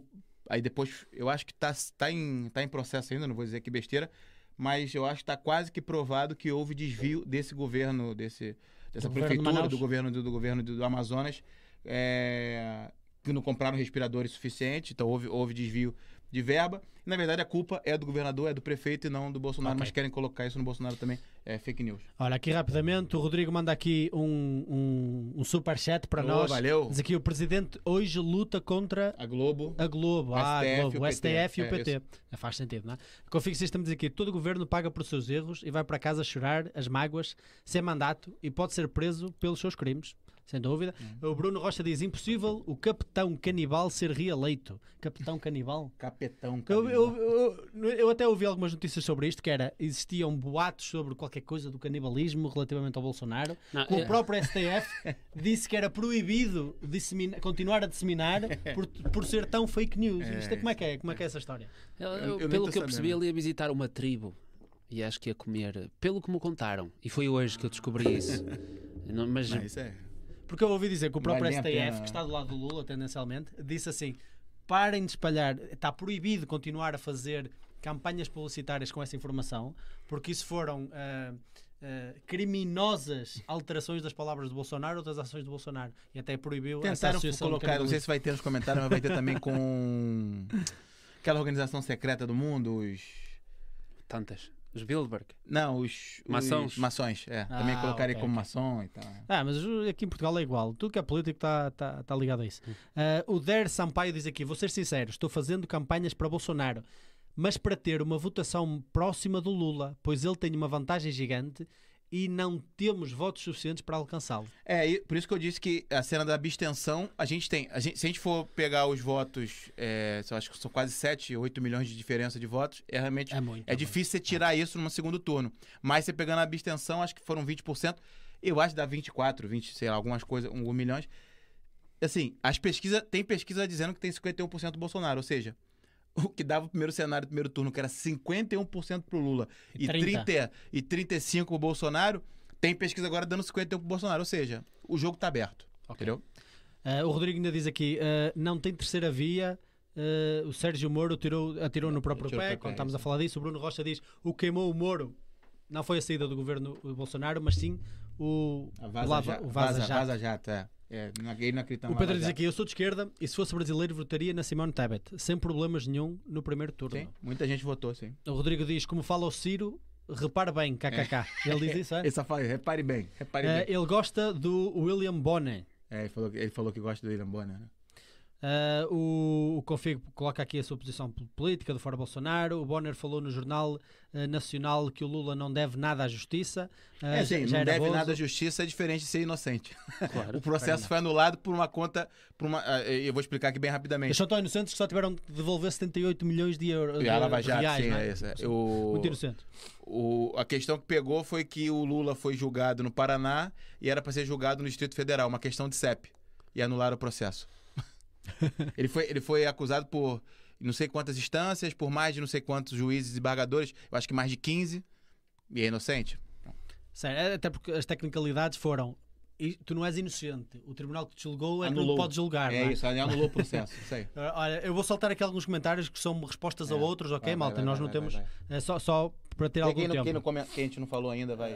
Tará- Olha, Maria Borboleta diz: o Brasil com Lula cresce por causa da conjuntura. Cresceu por causa da Cresceu por conjuntura. causa da conjuntura internacional da altura, com o crescimento da China, por exemplo, não acham? Sim, sim, Sim. sim, por conta dos commodities, sim. Acha, recebeu mas agora, Todos os países agora da América do Sul cresceram isso, agora expliquem isso a uma pessoa que não tem educação. Claro. Perfeito, Claro, tá certo, claro, Gaspar. claro, isso aí. exatamente. Aí é política, isso aí. É Isso aí, aquela isso aí, coisa, isso aí. Todos os países ne- nessa altura da América do Sul cresceram. Todos. Todos, todos, todos. Sim. Na verdade, a média dos países da América do Sul cresceu mais do que o Brasil. Ou seja, se há uma coisa que se pudesse dizer sobre o Lula, é que ele Que ele abra- cresceu tanto como... abrandou o crescimento que poderia ter acontecido. sim, sim, faz Ah, portanto, não é.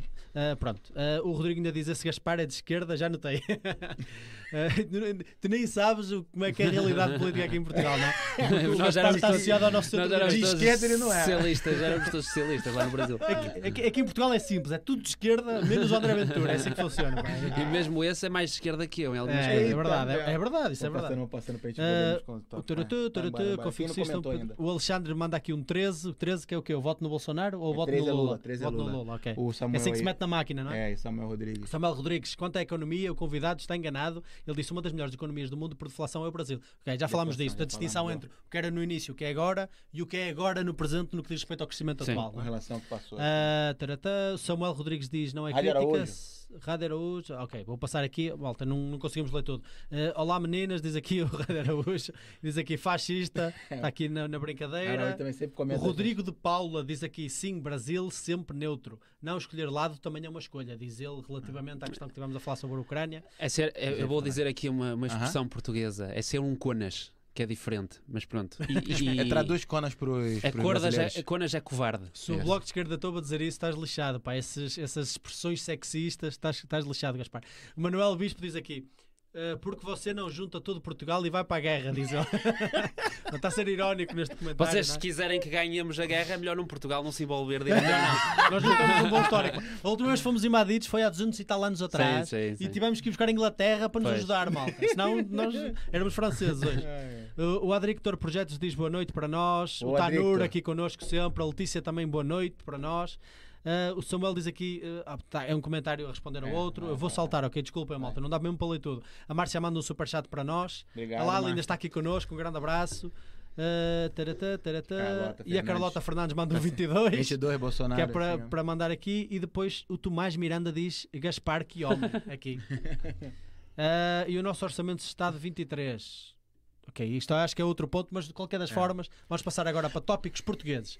Relativamente a tópicos portugueses, Gaspar, também temos aqui alguns tópicos escolhidos. Tu querias falar um bocadinho daquilo que foram as palavras da nossa ministra ah, relativamente à praxe Sim, sim. e também E o que é que é praxe para os brasileiros? Mas queres é começar por esse assunto? Sim, É. posso, sim, posso começar Força, por aí. Vamos lá. Sim. Bem, atenção, esta co- eu eh, se esta coisa se tornar mais regular, posso já dizer que esta é a minha intenção sempre, em todos os que fizermos, trazer três temas preparados É do mês ou da semana. Top. Como passou muito tempo, vamos falar de coisas que se calhar têm mais que um mês, Tá bom. mas, mas o primeiro tema que eu gostava de falar era a questão da praxe. Para os brasileiros, antes, o que é que é a praxe? A praxe universitária é uma tradição com muito tempo eh, em que basicamente só participam os estudantes universitários que quiserem, É voluntária? é voluntária, e aquilo basicamente funciona como um clube. Da mesma forma que nos Estados Unidos eles têm as. As residências, não é? E, As como é que se- e residências tem, e tem e outro nome também. É, esqueci é- o nome os também. Beta, é. Delta, aqueles, não é? é. Exatamente. É, isso. Nós aqui em Portugal temos uma coisa parecida, muito mais antiga, que é a praxe, que é uma hierarquia de estudantes. Tem a malta que entra para a universidade, que é são os, os conhecidos como os caloiros, e depois os chefes, e depois a hierarquia toda, não me perguntem porque eu nunca fiz parte da praxe. E depende de universidade para Sim, universidade. depende de universidade para universidade, são os que estiverem, os mais velhos, os que estiverem no ano a seguir. E é uma hierarquia e tem as suas tradições, tem, eh, tem geralmente a vida, a vida não, é, não é muito fácil para quem é caloiro, porque está a começar e tudo mais, sofrem pe- pequenos desafios, castigos, têm de vestir. eh, No Brasil chama-se trote. Pronto. É Dar os trotes, trote, né? dar trote, é isso. É pintar, mandar ir na rua, pegar Exatamente, dinheiro. exatamente, Aqui exatamente. chama praxe. Pegar dinheiro? Só que, é, e, Aqui e não na- se faz vai no isso. sinal pedir dinheiro, isso. Ah, aqui é não se isso. faz isso. É, é Isso- Olha, mas é uma boa ideia. também. É, e pega dinheiro e só, e só quem bebe são os veteranos. Os calouros É, ficam sim, olhando. É sim, isso. sim, é isso. sim, sim. E Pronto. aqui os calores bem. É isso, vamos lá. Bebem quando, quando eles, a malta mais velha deixa e tudo mais. Vamos deixar aqui um ponto. A praxe é uma coisa muito diversa neste país. Sim, sim, sim. Uma Universidade do Minho, que é em Braga, aqui no norte de Portugal, e uma Universidade em Lisboa é completamente diferente. Diferente, boa. Mas o, núcleo é isto, estás a Vamos lá. introduzida, introduzido e explicado o que é praxe, que é, desculpa que eu não apanhei a palavra Trote. trote brasileiro, eu eh, gostava de falar um bocado das declarações da ministra no mês passado, da ministra do Ensino Superior. Porque nós temos uma ministra do Ensino Superior que tem a secretária cheia de problemas dos estudantes por resolver e que praticamente não nos dá respostas quase nenhumas. Mas no mês passado ela decidiu que aquilo que tinha mesmo de ser feito era vir a público repudiar a praxe, falar contra a praxe. E a verdade é que num ano académico em que cerca de 15%, apenas 15% dos estudantes universitários é que tiveram acesso a uma cama numa residência eh, pública, 15%. Estudante, sim, 15%. Ou seja, 15% dos, dos estudantes universitários deslocados tiveram acesso a uma cama numa residência pública. A- a ministra achou que o grande problema na integração desses jovens era a praxe, que o grande entrave para o bom ambiente académico nas universidades era a praxe e que era preciso arranjar formas de integração mais positivas. E aquilo que eu tenho a dizer à senhora ministra é que eu acho que uma forma mais positiva realmente de integrar os estudantes portugueses seria, por exemplo, se o governo cumprisse a promessa que fez de criar mais 12 mil camas para os estudantes deslocados. Porque sete anos depois, sete anos deste governo depois, Sim. o número de camas é praticamente o mesmo, praticamente o mesmo, e a dificuldade em arranjar uma casa é cada vez maior. Se a ministra está realmente preocupada com o ambiente académico, se calhar devia parar de falar daquilo que não interessa, de responder às perguntas que ninguém lhe faz e responder, por exemplo, à crise de saúde mental que está a afetar de forma desproporcional os jovens e os estudantes portugueses. Porque isto, é- o, o- o facto é este: é que 28 a 24% dos estudantes universitários têm sintomas graves de stress, de depressão, de ansiedade, e mais de metade desses estudantes, os, a maioria, os caloiros que a ministra diz estar muito preocupada, não tiveram acesso aos cuidados de saúde mental que precisavam. Portanto, o que eu acho é que se a ministra, em vez de estar preocupada com se o António, se o João, se a Maria vão à praxe, devia estar mais preocupada se o António tem uma casa onde dormir, se a Maria tem uma, tem- tá- está a ter acesso aos cuidados de saúde mental que precisa, se o João tem forma de se deslocar para a universidade ou se tem sequer uma sala onde, onde ter Em aulas. condições, sim. Tu achas que é um desviar de atenções relativamente a todos esses É um, assuntos? é um desviar de, de- de atenções, claro, porque eu, eu faço, eu faço a, a ministra que, que diz que está muito preocupada com estas formas de integração, que diz que são. A a ministra diz que a praxe usa formas de integração eh, como a humilhação e como o abuso. E eu pergunto a essa ministra o que é que é mais humilhante para um jovem estudante? Um grupo de jovens querer levar com água, farinha, ou seja o que for na cara, Ou ainda haver estudantes portugueses que pagam propinas, mas têm aulas nos corredores porque não há salas suficientes. E eu pergunto o que é que é abusivo?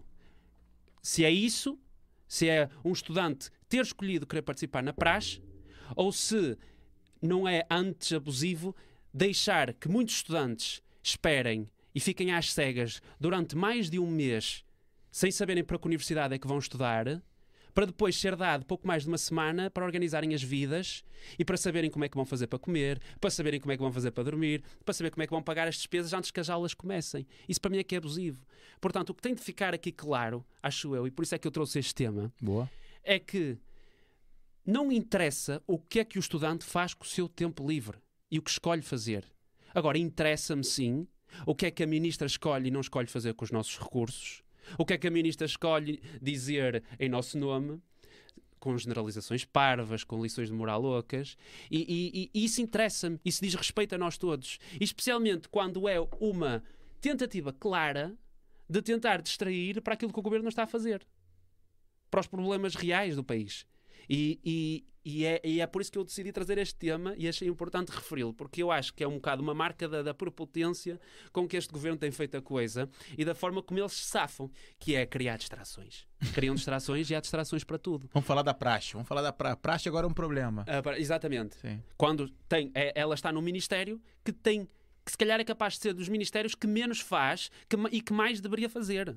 Verdade. E que mais de só 15% dos estudantes deslocados, só E 15% 24 a 28% dos estudantes com problemas aí. universitários, sim. Sim. Tem, tem, eh, lá está, a crise, a crise de saúde mental exacerbada pela pandemia, Caramba. eh, e- exacerbada pela, pela pandemia, Claro. cai muito mais em cima dos jovens e dos estudantes universitários, sim. especialmente os estudantes universitários, por causa da questão do stress e Claro. da transição de Transição vida. de Já é vida, um, um sim. período muito estressante de transição de vida. Normalmente, sim. Depois normalmente, pandemia, sim. Entendi. E, e a pandemia veio exacerbar isso e a ministra pouca resposta está a dar. Se- Sem base, muitas vezes, por exemplo, para ter uma cama para dormir, pensar aí já fazendo aqui o link né, dos, do valor dos arrendamentos. Portugal vive um boom dos arrendamentos. Por Exatamente. exemplo, por exemplo Braga, é, até pouco tempo atrás, eu digo aí há 6, 7 anos, você ia para a Universidade do Minho, se você não ficasse... Gastavas no- no- entre 80 a 100 euros por quarto. né? Agora um quarto não sai por menos de 350 Não, não. euros. Exatamente. É, é assim, se juntares casa, no- mesmo assim acho difícil.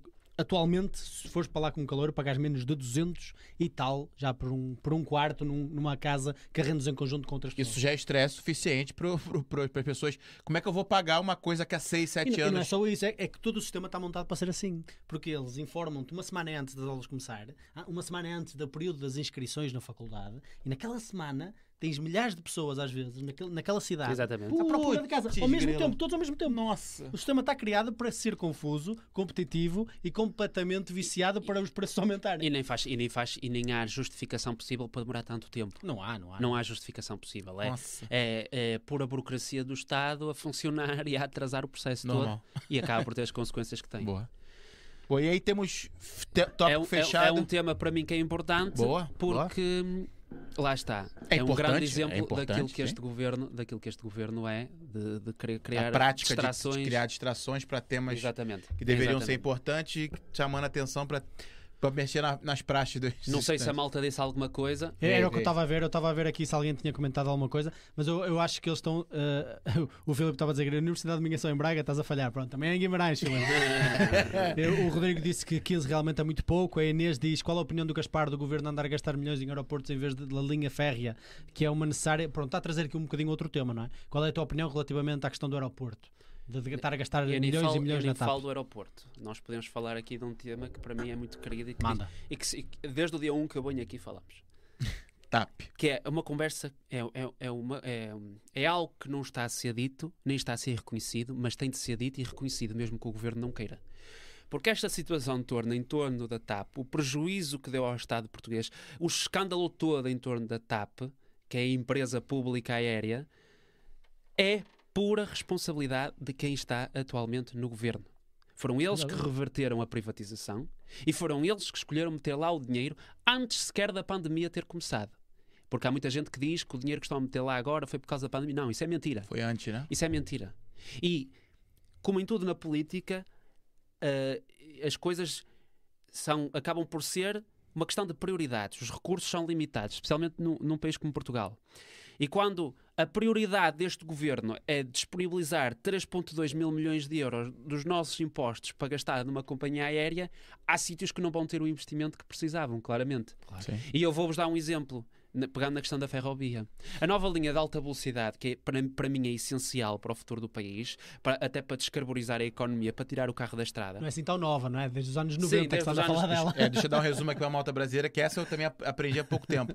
Tem um projeto há muitos anos É o de uma, TGV. de uma- TGV. é o TGV, uma linha férrea de Portugal em alta velocidade, que, pelo que eu percebi, faria um trajeto Porto-Lisboa em duas horas. Não, não, uma hora e quinze. Uma hora. Uma Uma hora? hora e quinze. Pô, era melhor ainda, eu tinha visto Não, não, mas horas. o que eu acho interessante é que em 98 eh, a linha férrea prometia ligar o Porto a Lisboa numa hora e 15. É. Em 2022, passado 24 anos, continua uma hora e 15. Eu, porra! Meu, em, do- em 98 ainda estávamos com os Nokia. Mas, é. mas aquilo em não, 98 não um desastre aumentou. Só não dar- só aumentou, pra dar tipo, introdu- não, não evoluiu as linhas férreas, meu. Porra. Só para dar, evolu- só pra dar um, um contexto para a malta brasileira. Então, esse projeto TGV já está há muitos anos sendo discutido e agora, pelo que eu percebi, voltou a ser discutido. É a tal da linha férrea de alta velocidade que faria, então, o trajeto Porto-Lisboa em 1 hora e 15 e ia adiantar muita coisa. Hoje, o trajeto é feito em 3 horas, 3 horas e meia. Dep- Três horas. sim, Depende duas horas do, e- depende do, Ah, Duas do- horas e 50, é Ah. sempre sensivelmente Pronto. 3 horas. Depende Então- do comboio. Então, aí vai, agora vai sim. Fala aí, a linha férrea. Não, eh, eh, lá está. É uma, foi uma questão de prioridade, porque, por exemplo, esta nova linha de alta velocidade estima-se que vai custar 7 mil milhões de euros. Ou seja, aquilo que nós, nós acabamos por meter na TAP, acabamos por não meter os 3,2 mil milhões de euros, Fazia. faziam metade daquilo que é necessário para fazer a, a- a- a linha que vai começar em 2024, as obras, que é um projeto completamente essencial e que é uma coisa que eu elogio o governo por ter realmente anunciado. Espero que realmente se concretize e que as obras comecem em 2024. E até vem de um ministro com quem eu ideologicamente sou capaz de ser dali daquele grupo o que discordo mais, mas que eu até consigo respeitar, porque é o gajo, pelo menos, que tenta fazer alguma coisa. Num país em que não se faz nada, eu admiro as pessoas que realmente querem fazer alguma coisa. E, e ele anunciou este projeto, também é responsável pelo buraco da TAP. Ele também Quem é ele? é o Pedro Nuno Santos. Ok. Uh, também é- Famoso, né? Já vi falar Sim, dele sim. várias vezes. Também é responsável pelo desastre da TAP, mas eu acho que está bastante bem, esteve bastante bem nesta questão da linha de alta velocidade. Que lá está, é essencial porque nós temos de tirar o carro das estradas e não é apenas dizendo às pessoas e culpando as Lá está, e eu vejo É sempre, eu vejo sempre a coisa desta forma.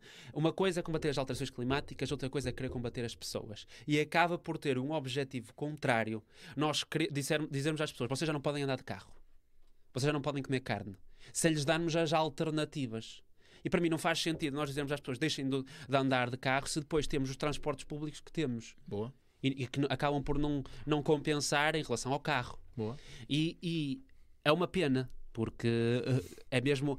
O problema em Portugal é mesmo falta de prioridade num país que tem poucos recursos, falta de prioridades. E e é desonesto também porque 70% de todas as emissões de carbono do mundo são responsabilidade das 100 maiores organizações. 70%! É a maior, a maior parte, não é? E a regra de Pareto rebenta, não é? tipo, é, é, em vez de ser 20 para 80, é 1 para 90, não é? É um, um absurdo. Deixa eu ver se há aqui há mais alguma pergunta. Assunto Eu penso que não, eu penso que não. Acho que podemos passar ao segundo, ao segundo tópico. Se tiverem mais alguma ver- pergunta, deixem. gente. Já que falam aeroportos, não, Maria Borboleta, ah, procurem por favor o canal O Miradouro. Boa, Vamos obrigado. procurar, sim, Vamos sim, vamos sim. Ahm, acho que podemos passar aqui ao segundo tema, talvez. A Lala já tem que. Estou aqui só me atualizando. É isso, É, Lala? o pessoal do Brasil tá só atualizando. tens é que vir cá ao podcast. Já estás É. em Portugal, tens aqui a bandeirinha de Portugal, tens que vir cá, pá. O pessoal não tem acesso ao jornal de Portugal lá no Brasil, agora vai Então, ter o é, jornal do eu- Zuga. É isso, sabia que Zuga News aí. E a comunidade brasileira, eu imagino, porque eu já fui imigrante noutro país, eu não vi a televisão nacional lá. Vocês não veem aqui a televisão nacional, eu imagino. É, A maior muito parte pouco, das vezes, certo? Mas assim, eu diria que o nosso William Bonner do Zuga é o nosso querido Gaspar Macedo. Mas passando aqui o Quem segundo me dera até a voz dele. pô. Passando aqui o segundo tópico, tudo isto vai ficar resolvido, Gaspar, porque o Estado vai nos dar dinheiro agora, neste mês, não é? A partir do dia o 20 de outubro. O auxílio Antônio Costa, gra- sabendo. o grande auxílio de- de- de- do- do- do Estado nós português. podemos, nós Dá uma explicada falar- pra nós, malta. nós podemos falar disso porque até era um dos temas que eu tinha Sim, Exatamente. para trazer. Olha, Dá uma explicada só- para a malta do Brasil o que, que é esse auxílio, o que, o, que, que- o que que foi proposto, o que, que vai acontecer e o que, que você acha dele. Ora bem, nós vamos todos os portugueses receber. Nós somos um país que, na sua Constituição, contempla a progressividade. E geralmente o governo gosta muito de usar a palavra progressividade, que eu sou a favor. Mas a progressividade não interessa só para aquilo que interessa ao governo, devia ser sempre. E aquilo que vai acontecer em Portugal foi que o nosso primeiro-ministro uh, saiu a público a dizer que todos os portugueses no mês de outubro, ou seja, os outros meses não importam também, que é uma coisa muito engraçada em Portugal, que é nós temos de fazer a coisa aos poucos, não podemos planear se calhar para 5 meses, para 6 meses. Uh, todos os portugueses vão receber 125 euros do Estado. Todos os portugueses. Os que ganhem menos de Os que, 2.700 ga- euros. lá está, os que ganham menos de 2.700 euros. Que é E eu- muito acima do salário médio. Sim, e eu pergunto, isto já para mim parte de um, de um mau, mau pressuposto, porque qual é o sentido que faz ajudar da mesma forma alguém que recebe o salário mínimo e ajudar da mesma forma alguém que recebe 2.700 euros? Não faz sentido nenhum. Não faz sentido absolutamente Verdade. nenhum. Mas isto leva-nos, esta, esta coisa do governo leva-nos uma questão mais antiga, que já não é de agora, nem era do tempo da pandemia, que é uma farsa que este governo que este governo gosta de passar, é que e é isso que me chateia neste governo. O que me chateia é que nós parece que temos dois países dentro do mesmo. Temos o Portugal do governo e o Portugal real. Porque enquanto claramente já se começa a aplicar austeridade, já se começam a aplicar cortes, tanto o governo como a maioria da, da comunicação social recusa-se a usar essa palavra, a palavra cortes e austeridade. Eu acho que isso é um bocado de hipocrisia. Eu, eu posso dar um exemplo. Nós, eh, foi-nos dito que não iriam mais mexer no imposto sobre os combustíveis até o final do ano. E na semana passada vieram afinal dizer que o imposto sobre os combustíveis vai subir 4%. Isto é austeridade. A verdade é que, enquanto o rendimento dos portugueses desceu por causa do aumento da inflação, o governo conseguiu arrecadar ainda mais receita como nunca. O governo arrecadou 7 mil milhões de euros que, em condições normais, nunca arrecadaria.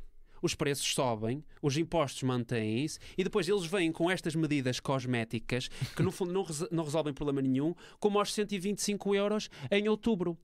É porque é impossível negarem isto, e nós já estamos nisto há muito tempo, que com este governo a carga fiscal em Portugal aumentou de 36,9% em 2014 para 37,9% em 2000 em 2021.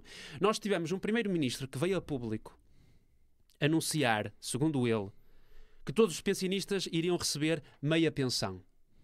Mas que, na verdade, vai se concretizar num corte daquilo que esses pensionistas teriam direito em 2023 e em 2024. Se fosse o António Costa líder da oposição agora, ele chamaria a isto aquilo que é, que é a austeridade, que é um corte. E é um- uma enganação completa dessa população que é mais frágil. Exatamente, e é que vota e é que dá jeito de ter o voto. Outro, outro exemplo é eh, esta atualização que vão fazer dos vencimentos, em que os funcionários públicos vão passar a receber menos 7% nos próximos dois anos.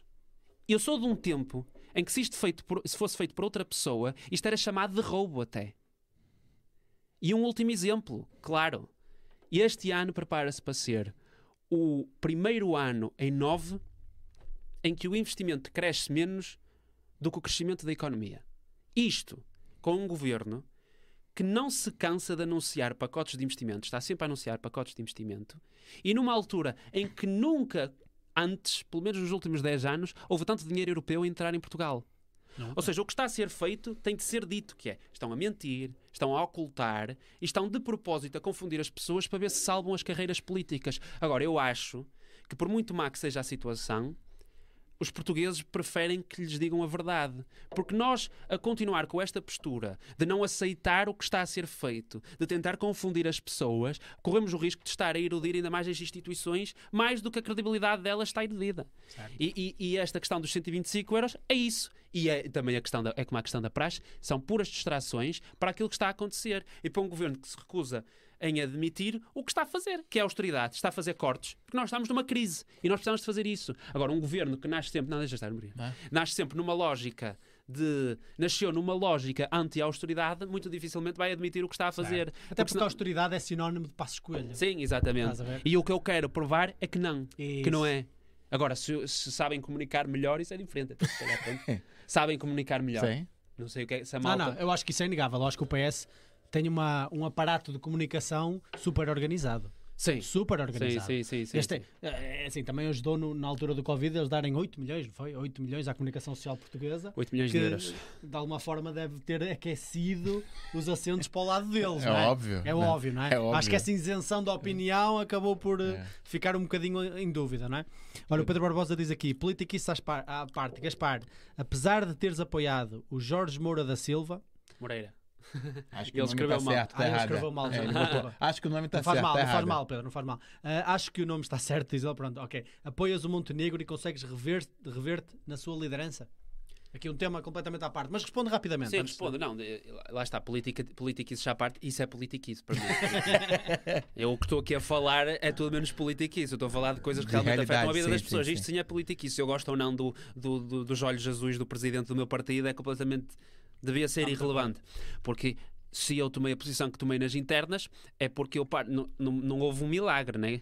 Eu já previa um bocado qual era a estratégia do- de um candidato e qual era, a- eh, seria a estratégia do outro. E eu identifiquei mais com a estratégia de um candidato, continuo a achar que ele estava certo e cada dia que passa, cada vez mais acho que tem razão. Fico contente com as decisões que o meu presidente tomou e entristece-me outras decisões dele e, os- e o repetir de erros que o outro presidente cometeu e que levou à maioria absoluta do PS. Agora, elogiar, nós estamos ainda num período de graça do meu presidente, eu posso elogiar, por exemplo, posso elogiar a postura que ele tem tido em relação a- ao combate à inflação, que até se adiantou ao governo na questão das medidas sociais e vai mais além do que o governo quer fazer. É mais sério, porque nós vimos para aqui dizer o que interessa agora é falarmos de outubro, quando esta crise prevê-se que vai ser profunda e Vai. vá, seja o início de algo que pode durar mais meses, não faz sentido em termos eh, que se sintam, não faz sentido nós estarmos só aqui a falar em outubro. Eu não acho que faça sentido. Eu acho que até em termos de transparência, que é uma coisa que este governo não sabe o que é que isso é, nós eh, sabermos o que é, qual é a estratégia, que não existe, lá está, por isso é que eles não falam, para os próximos meses. Eu não sei qual é. Boa. Não é só o mês de outubro que me preocupa. E, e seria esperado de um partido, seria esperado de um partido, de um governo neste caso, seria esperado de um partido, não um plano para meses, que nem isso conseguimos, mas um plano, um plano para décadas às vezes. Exatamente. Um plano político que, que dita aquilo que é a orientação de um país. E isso é, é completamente impossível. Mas isto é, isto, esta cena do, de outubro, de dar meia dúzia de cêntimos, comparado com os- o panorama geral das Sim, sim, coisas, sim. aos portugueses, só para de alguma forma dar um reboçado e dizer: Oh, porra, este, este governo dá dinheiro, não é? Foi similar àquilo que fizeram com os combustíveis. Olha, toma lá 5 euros no IVA voucher que ninguém sabe usar, em vez de devolver o dinheiro ou baixar impostos, vamos cá pagar a um primo qualquer para fazer esta aplicação e vos devolver É, dinheiro a é. partir dela. Ah, O- e eles fizeram isso duas ou três vezes, depois mandaram os 20 e depois acabaram. Esta, esta, esta lista que eu- o, o maior, o maior, não há maior imposto sobre a população do que a inflação. E o problema da inflação é que cai em cima de todos de forma igual. Cai nos ricos como cai nos pobres de forma igual. Esse é o grande problema. Mas, mas cai nos pobres ainda de uma forma mais acentuada. Claro, não, mas é isso que- exatamente isso que eu estou a dizer. A, a inflação não está-se a cagar para a progressividade. É, é literalmente. É, sim, sim, sim. Se Ela é cai, os ricos todos. ainda podem aguentar um bocado, os pobres. É. Portanto, se não houver esse cuidado de controlar a inflação, eh, nós, nós vamos, o problema vai se agravar bastante. E até lá está, por isso é que eu quis focar nisto. Quem tem beneficiado com a inflação é o governo. Aham. E tem arrecadado receita 7 mil milhões de euros. A mais, para já. Para já. Para já, até ao Para final já. do ano ainda arrecada mais. 7 mil milhões de euros. O governo não dá 125 euros. O governo devolve 125 euros. Porque como dá 125 euros, ainda te leva mais dinheiro ainda. É o típico leve 3 para 4. Exatamente. O, e só dando um resumo para a moto do Brasil aqui para eu também ver se eu, se eu tô a par disso. É o, o auxílio para cada pessoa, 125 euros da família. Sim. Sim, E mais. ainda Não, tem- a pessoa, nem é a família. É a por pessoa. pessoa. Ah, por por, pessoa. pessoa, isso, Sim. por pessoa da família. É, e também tem uma ajuda é, para as crianças. Pós- Acho que é 50 euros por 50. criança. E pós-reformados, meia pensão, É isso. É. 300 euros E pós-reformados. isso foi uma resposta, Malta. É, pronto, aqui dá pra gente discutir, mas foi uma resposta, segundo o governo, foi uma resposta à inflação que Portugal vive. E eu posso passar para vocês: Portugal é Tá uma, com da- uma, sete- 7,8%, acho. uma das coisas que Portugal não tinha era inflação. Uma coisa que é, o pessoal daqui falava era que você comprava uma coisa, dois, três anos, estava no mesmo preço, não tinha a variação que o Brasil tem, por a exemplo. volatilidade. Uma sim. hora, é, uma hora o óleo tava o, um ano atrás o óleo lá se comprava a 2,99 e de um ano pra cá ele chegou a bater 10, 12 reais. Então assim, e agora já voltou pra 6,5. Isso em Portugal não tinha. E agora a gente está Não tendo uma. de uma forma tão acentuada. É isso, Sim, é sim, isso. sim. É Inflação É, isso. é a estabilidade, É a isso. estabilidade Não, do não, espaço é isso, europeu é isso. Permite, permitiu que... É isso, é. É. E agora a gente está vivendo um momento de inflação que é, raramente se vê, e aí o governo disse: "Ah, agora eu vou ajudar o povo, e aqui está essa discussão toda que não é, É, uma mas- ajuda, mas- na verdade, estão Mas isso é- devolvendo o que nos Estão a roubaram. tirar, porque eu acho É. que o que eles fazem é correto. Agora, não, não é só um mês que vai resolver. Eu não sei se o governo tem intenções de replicar isto para os meses seguintes. A Alemanha já está nisto há meses. Ah, Leva a sério. Mas, mas, mas não achas que é ridículo fazer um, um- criar todo um sistema e um aparato e colocar mais pessoas no governo para organizar todo esse sistema, vão ter que organizar todo esse sistema de dar dinheiro às pessoas, quando simplesmente podiam baixar um imposto e, e devolvê-lo Não, de forma claro. indireta, Por da mesma exemplo, maneira, por exemplo é- e é- resolver o problema mais a longo prazo o e uma de- forma o- muito mais o fácil. que devia ser feito É era, só para chamar a atenção. era, não é? era acabar temporariamente com o IVA da eletricidade, por exemplo, especialmente aqui na Europa, que vamos ter um problema grande, não, não tanto em Portugal, mas, mas vamos sentir ainda, mas nos outros países europeus vão sentir muito mais, a Alemanha, da crise energética que, que este corte com a Rússia vai provocar. E, e para mim faz, faz sentido fazer um corte total do IVA sobre a eletricidade. Faz eu, eu conversando com, com um amigo, até com o Nuno Salvaterra, nosso querido amigo, na sexta-feira, ele disse que até foi engraçado que o governo anunciou que tinha redução no IVA, que na verdade era só para o primeiro escalão e que na verdade se refletia em um euro. E era nos primeiros 100, 100, 100 kilowatts. Não? 100 100 quilowatts que é. se, se gasta em um dia. Ou seja, né? no máximo No uma máximo- pessoa pode poupar 1,7€.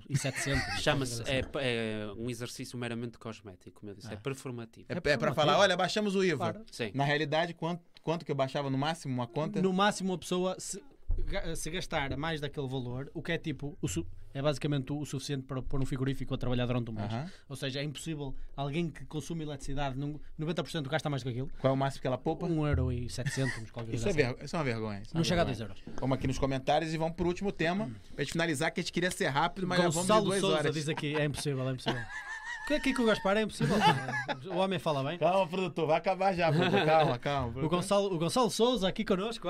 Ih, Diz aqui, maltinha do Gonçalo. Zoom, um grande abraço a todos. Boa live. Gonçalo, um grande abraço. Obrigado. Aqui te esperamos neste, neste, neste estúdio também, pá. Inclusive, é, inclusive o, o dia que ele vier aqui, a gente pode organizar, ele vai vir aqui, ser entrevistado no podcast, como o Gaspar foi, e ele mesmo sugeriu da gente fazer também aqui um debate, uma roda, uma, mesa redonda, não é? Quem uma é o mesa, Gonçalo uma mesa Gonçalo, Gonçalo Souza. no, no Juventude. YouTube, conheces no YouTube? Gonçalo Ah, é o Souza? tal do Chega. É isso, é Sim. Exatamente. E Inês Santos diz: "Uh, com o que nós já passamos com o Salazar e com tantas incoerências ditas pelo partido, como é que o- um partido como o Chega, e já vamos entrar aqui, como é que Não um partido como o aí, Chega não. continua a crescer a cada dia? Pronto, eu acho que não está no tópico, né? Hoje acho que vamos fazer um, Não. um saltinho. Não, É? assim, não vamos. Ah, Ok, agora vamos fazer um salto. Já falámos muito do populismo É, ne- e da minha ele- opinião, já muito Ele claro. não responde, responde você. O Eu- que, que você acha que o- chega cresce tanto? Eu, eu, usando o mesmo tema que estivemos a falar agora, eu acho que as razões que fazem o Chega a crescer não são em muito diferentes àquilo que fez o Bolsonaro crescer no Brasil. E então eu acho que já falámos um bocadinho o suficiente sobre isso para estar Um agora a já- repetir nós já no tivemos- contexto português. Boa. Conversas de uma hora sobre isto É, aqui. Também temos cortes no nosso canal. Eh, o Pedro diz aqui: eh, falaram-nos 8M, milhões. 8 milhões, 8 milhões. Eh, para a comunidade, estou cego. 8 milhões para a, para a comunicação social. De que forma é que ter um irmão do Costa como diretor de informação da SIC é perigoso, apesar do dono ser fundador da PPD? Pronto, claro, e- e já falámos aqui do aparato né? de É. comunicação e não só, a prima dele também é não é isso, não é informação isso da que, RTP. não é o irmão que, Não, não é só isso. Não. que, que enviesa, não é nada disso. Eh, é, é só mais um, um sinal, não é? Sim, só mais sim. um sinal no meio de tanta coisa. Tirando a Euribor, que é a medida da Europa. Exato, o Filipe está aqui a acrescentar um bocadinho. Até porque muita da inflação foi criada aqui. pelos próprios governos europeus, que nunca na vida tinham imprimido tanto euro. Acho que foi, acho que foi inédito até. Sim, isto era uma coisa, que, era uma euros, coisa que ia acontecer, inevitavelmente. É, a é, guerra só exatamente. exacerbou. é? eh, Exatamente. E eles Pergunta agora estão-se a usar da Filipe guerra para desculpar um bocadinho daquilo que o problema que eles causaram. É o típico governo parte as pernas e depois dá-te a muleta. sim. Ah, o Fili- Diz-me, estás a apontar para. Pergunta boa aqui do Felipe. Ah, olha, o Filipe diz assim: Gaspar, então diz-me quais seriam, na tua opinião, a melhor forma de abrandar a inflação? A melhor forma de abrandar a inflação era. Ela é embrandável neste momento. Sim, não, um, Não, grande, mas- um, um grande boa problema. pergunta, boa Mas pergunta. ajudar as pessoas, não é? Eu- eu- não, o, o grande problema até acaba por ser moral no- na seguinte medida que nós somos um país europeu e estamos no- na União Europeia só quando as coisas são boas. Quer dizer, até coloca assim da seguinte forma: as partes boas da União Europeia, os nossos políticos gostam sempre de ter o crédito e até a União Europeia está assim em letras baixas, pequeninas ao fundo. Obras, fundos comunitários, tudo mais. Eles gostam muito de dizer que são eles. Quando são as partes más, nós não somos europeus, ou a, culpa é da União Europeia. Portanto, o problema aqui em Portugal da inflação é que nós partilhamos, estamos no espaço europeu e, e, e no espaço monetário comum, a resposta principal à inflação vem sempre da União Europeia. Nós estamos sempre dependentes da União Europeia. Agora, aquilo que o governo podia ter feito e não fez, falhou, foi fazer aquilo que o passado, o anterior, tentou fazer, que foi vamos nos prevenir, porque é sempre isso que nós podemos fazer. As crises vêm, faz parte de nós, part nós partilharmos um espaço comum, faz parte da globalização, nós não temos tanto controle. Ninguém culpa os governos da crise. Eu não culpo. Da mesma forma que não culpei o governo anterior pela crise de 2011, que foi mais ou menos até 2013, 2014. Certo. Agora, o que eu culpo é a forma como esses governos lidam com a crise e a falta de prevenção. Porque era o que eu estava a dizer. Já estava previsto este, que ia haver um, um problema muito grande com a inflação. A guerra só veio acelerar e aumentar um bocadinho a parada, como dizem os brasileiros. Porque o, o, o, e aquilo que o governo escolheu fazer nós tivemos o problema que tivemos com a crise em 2011 porque éramos parte de um grupo de países com dívidas públicas e dívidas soberanas grandes, demasiado grandes. E quando o mercado financeiro vai para o charco, nós fomos todos atrás. Nós, Portugal, Espanha, Itália, Grécia, fomos todos atrás. Nós não nos prevenimos. E como já estava a ser visto lá ao fundo este problema da inflação, com a ser visto lá ao fundo a possibilidade dos juros aumentarem, como ainda não aumentaram, vão aumentar bastante. Vão aumentar, vão aumentar bastante. É, na verdade, é o, basicamente a única forma que o Banco Central Europeu tem de lidar com a inflação depois de a causar. É? exatamente, exatamente. E, já estando isto tudo previsto, o governo o que é que escolheu fazer? Nada. O governo. Tem, num país que tem um grande problema com dívida externa, o que é que o governo fez? Aumentou o nosso endividamento externo. Estamos hoje mais endividados do que estávamos em 2011 ou em 2010 e na questão da inflação não preparou o país. Podia ter criado uma reserva para responder a esta. Porque nós, por exemplo, houve um, um grande tema político que foi muito usado como arma de arremesso injustamente. O anterior governo, que era de direita, a ministra das Finanças, disse que, tinha uma, que Portugal tinha os cofres cheios tinha acabado, de sair tinha acabado de sair de um programa de ajustamento, de um programa de austeridade, tinham sido, sido feitos cortes, houve pessoas que passaram necessidades sim, e ela vir ao público dizer que tinha os cofres cheios foi usado como arma de arremesso, como quem, olha, estão a guardar o dinheiro porque, você, porque ia deixar-vos passar fome. Basicamente foi essa a ideia que se quis passar. Mas essa ideia dos cofres cheios era uma verba que nós tínhamos guardada, era uma almofada financeira para a eventualidade de precisarmos, como agora era de mais ou menos 20 mil milhões de euros. Essa, essa almofada já não existe há muito tempo. Sim, já, isso é já, quatro vezes mais o apoio da Troika. Já, já voou, essa almofada já voou há muito tempo. Uh, mas uh, o que nós podíamos ter feito era eu, que, eu não quero estar a ser pessimista, mas é um bocado tarde demais. A nossa influência que podíamos ter nacional já é um bocado tarde demais, meus amigos. Mas é, é preciso de, de, sermos claros que o governo falhou completamente e que podia ter prevenido. Que é a única coisa que, que consegue fazer é prevenir-se. E escolhe não fazer porque lá está, o que interessa é ganhar eleições, o que ah. interessa é governar o dia a dia ao país, o que interessa é o mês de outubro. É falar para é falar as pessoas, e aí esse governo faz muito bem, que é vamos aumentar o salário mínimo, vamos diminuir o dia, os dias úteis de 5 para 4 dias e ganha votos assim. E... Exatamente. É, é, é, é, distração, né? É uma, é uma distração autêntica. Sim. E, e, e, é, é isso, é tarde demais. A nossa influência que nós podemos ter enquanto governo nacional já vai para lá de, de possível. Agora é, é, é, agora é lidar com as consequências, meus amigos. E a, austeridade, e a austeridade que eu vos falei agora, que ainda consegue ser escondida, não vai conseguir ser escondida. Uh, o que está para vir não vai. É só as taxas de juro atingirem um limite insuportável e a coisa começa a, a ficar mesmo séria. Eu acho incrível como é que no mesmo tema das medidas, não é? nós não falamos aqui numa que tu agora mencionaste, que era a questão da habitação. Eles tomaram uma medida que foi máximo de 5% no aumento das rendas no próximo ano.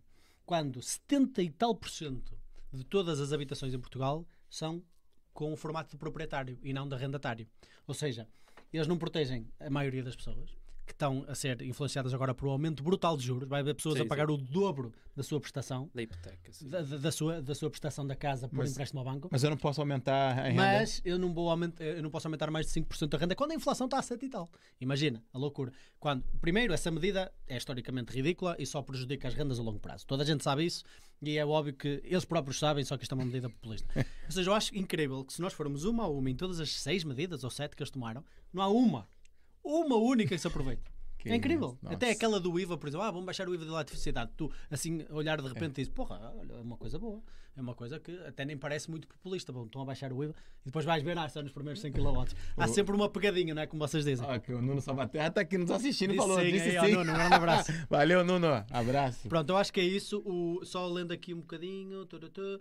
Pelo que eu sei, são as pessoas mais velhas que apoiam o PS. Isso sim, já foi Sim, verificado sim, sim. também. É facto. O Filipe diz assim: para baixar os impostos, pode não. ah, Mais mas baixar baixar os os impostos impostos. pode não abrandar a inflação. Não, certamente não abranda. O que Não. faz é combate o impacto da inflação nas pessoas. Ninguém está a falar aqui de baixar. de Abrandar a inflação só se faz de uma forma, que é juros aumentarem. Não, falou muito da prevenção, né? Sim, É. e ninguém está aqui a falar de quando se fala em reduzir impostos, até não estou a falar de uma grande reforma fiscal como a loucura que a Liz Truss fez no Reino Unido agora recentemente, que teve o efeito que teve em duas semanas aquele governo não teve a durar dois meses. Teve as consequências económicas que teve na, Aham. no, no Reino Unido. Ou seja, é preciso ter responsabilidade. E a responsabilidade também funciona para a prevenção, que não foi feita. Boa. Exatamente. Já pode ir aí pro Ah, próximo. Pronto, eu estava aqui a completar. É isso. E agora, se calhar, podemos passar a um próximo e último tema. E vamos fechar Sim. então. Último... De novo, dar o contexto desse tema que Sim, a gente sim, vai sim, falar sim. do gajo e Eu, tal. eu vou dando aqui com a, com a questão. Eu- eu- Força, o que eu gostava de falar, é o, é o último tema, é a questão das incompatibilidades que estamos, estamos a falar há duas semanas. Eu explico primeiro o que é que é e depois vou ao tema em si. As incompatibilidades, existem leis aqui em Portugal que impedem eh, certos comportamentos eh, de pessoas que estão em cargos políticos de serem feitos. Ou seja, eh, eh, é é uma tentativa de impedir que as pessoas usem os cargos políticos para tentar enriquecer-se e enriquecer os seus. Pronto.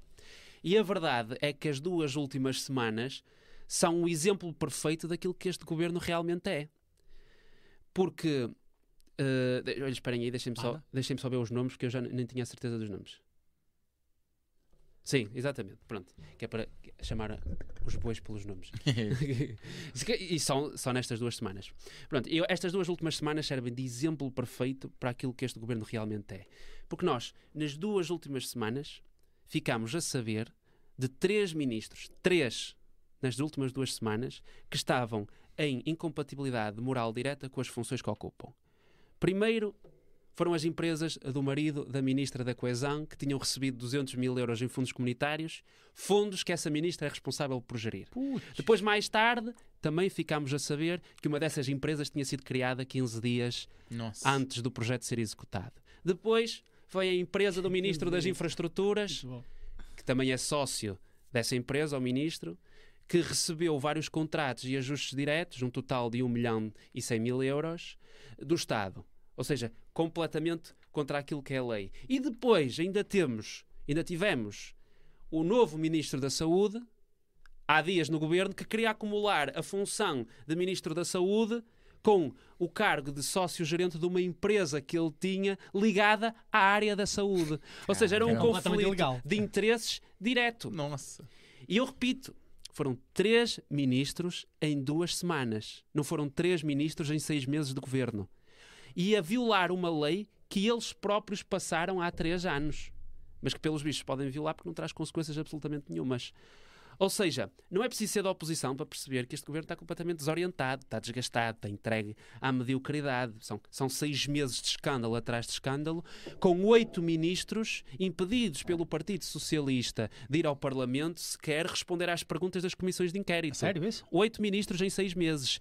E, ou seja, esclarecer os escândalos, esclarecer as questões, explicar aos portugueses o que é que aconteceu. E, e isso, é um- isso para mim é muito grave. E são três em duas semanas. Repito, três em duas semanas. Nossa. E, pá, escândalo após escândalo, a malta e este- o governo vai-nos dizendo que, que errar é humano.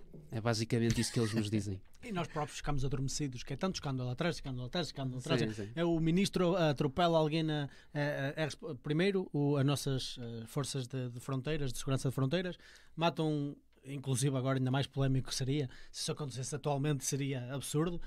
Matam um cidadão uc- ucraniano Ucraniano. na, na sua posse.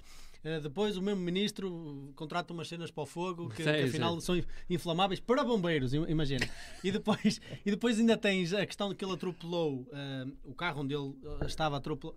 Basicamente existem cada mês, cada mês há um escândalo comunista. Nossa. Basicamente Sim, é assim. exatamente. E aqui, As pessoas ficam adormecidas com isso. não é? e aqui o problema é que escândalo após escândalo justificam-nos com o errar humano, que Ah, foi um erro, que não volta a acontecer, e depois quase que assumem que nós vamos sempre aceitar isso como justificação vamos sempre aceitar isto como normalidade. Mas é verdade que errar é humano, ninguém põe isso em questão. Mas também há outra verdade, que escolher acreditar sempre naqueles que estão constantemente a falhar é estúpido, faz de nós estúpidos.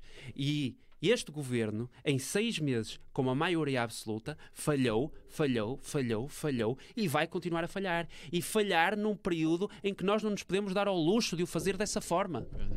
O Partido Socialista não tem visão em Portugal. O Partido Socialista está desgastado, está desorientado e está a fazer uma coisa que é prender-se na própria teia. E a prova disso é que ignoram e desrespeitam leis que eles próprios passaram nem há três anos. Verdade. Ou seja, esta questão das incompatibilidades, para mim, é uma, é- resume muito bem aquilo que é o governo português. E só vos falei de duas semanas na história deste país.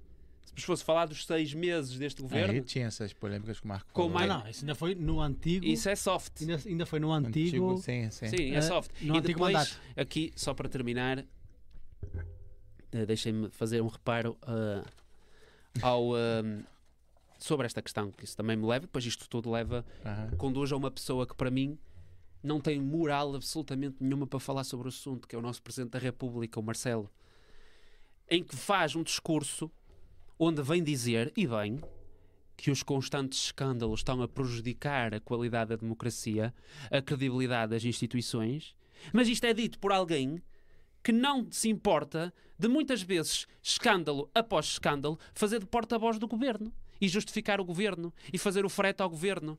Até para espanto de muitos portugueses, até quando o primeiro-ministro não o faz. Ou seja, para mim ele não tem moral nenhuma em vir aqui falar na credibilidade da democracia quando ele fecha os olhos muitas vezes àquilo que este governo faz, que é abertamente descredibilizar a democracia e dar força a forças políticas que não são solução, mas que se aproveitam desse descontentamento que está a ser criado e dessa descredibilização das instituições. E, portanto, o meu último reparo vai para o Presidente da República.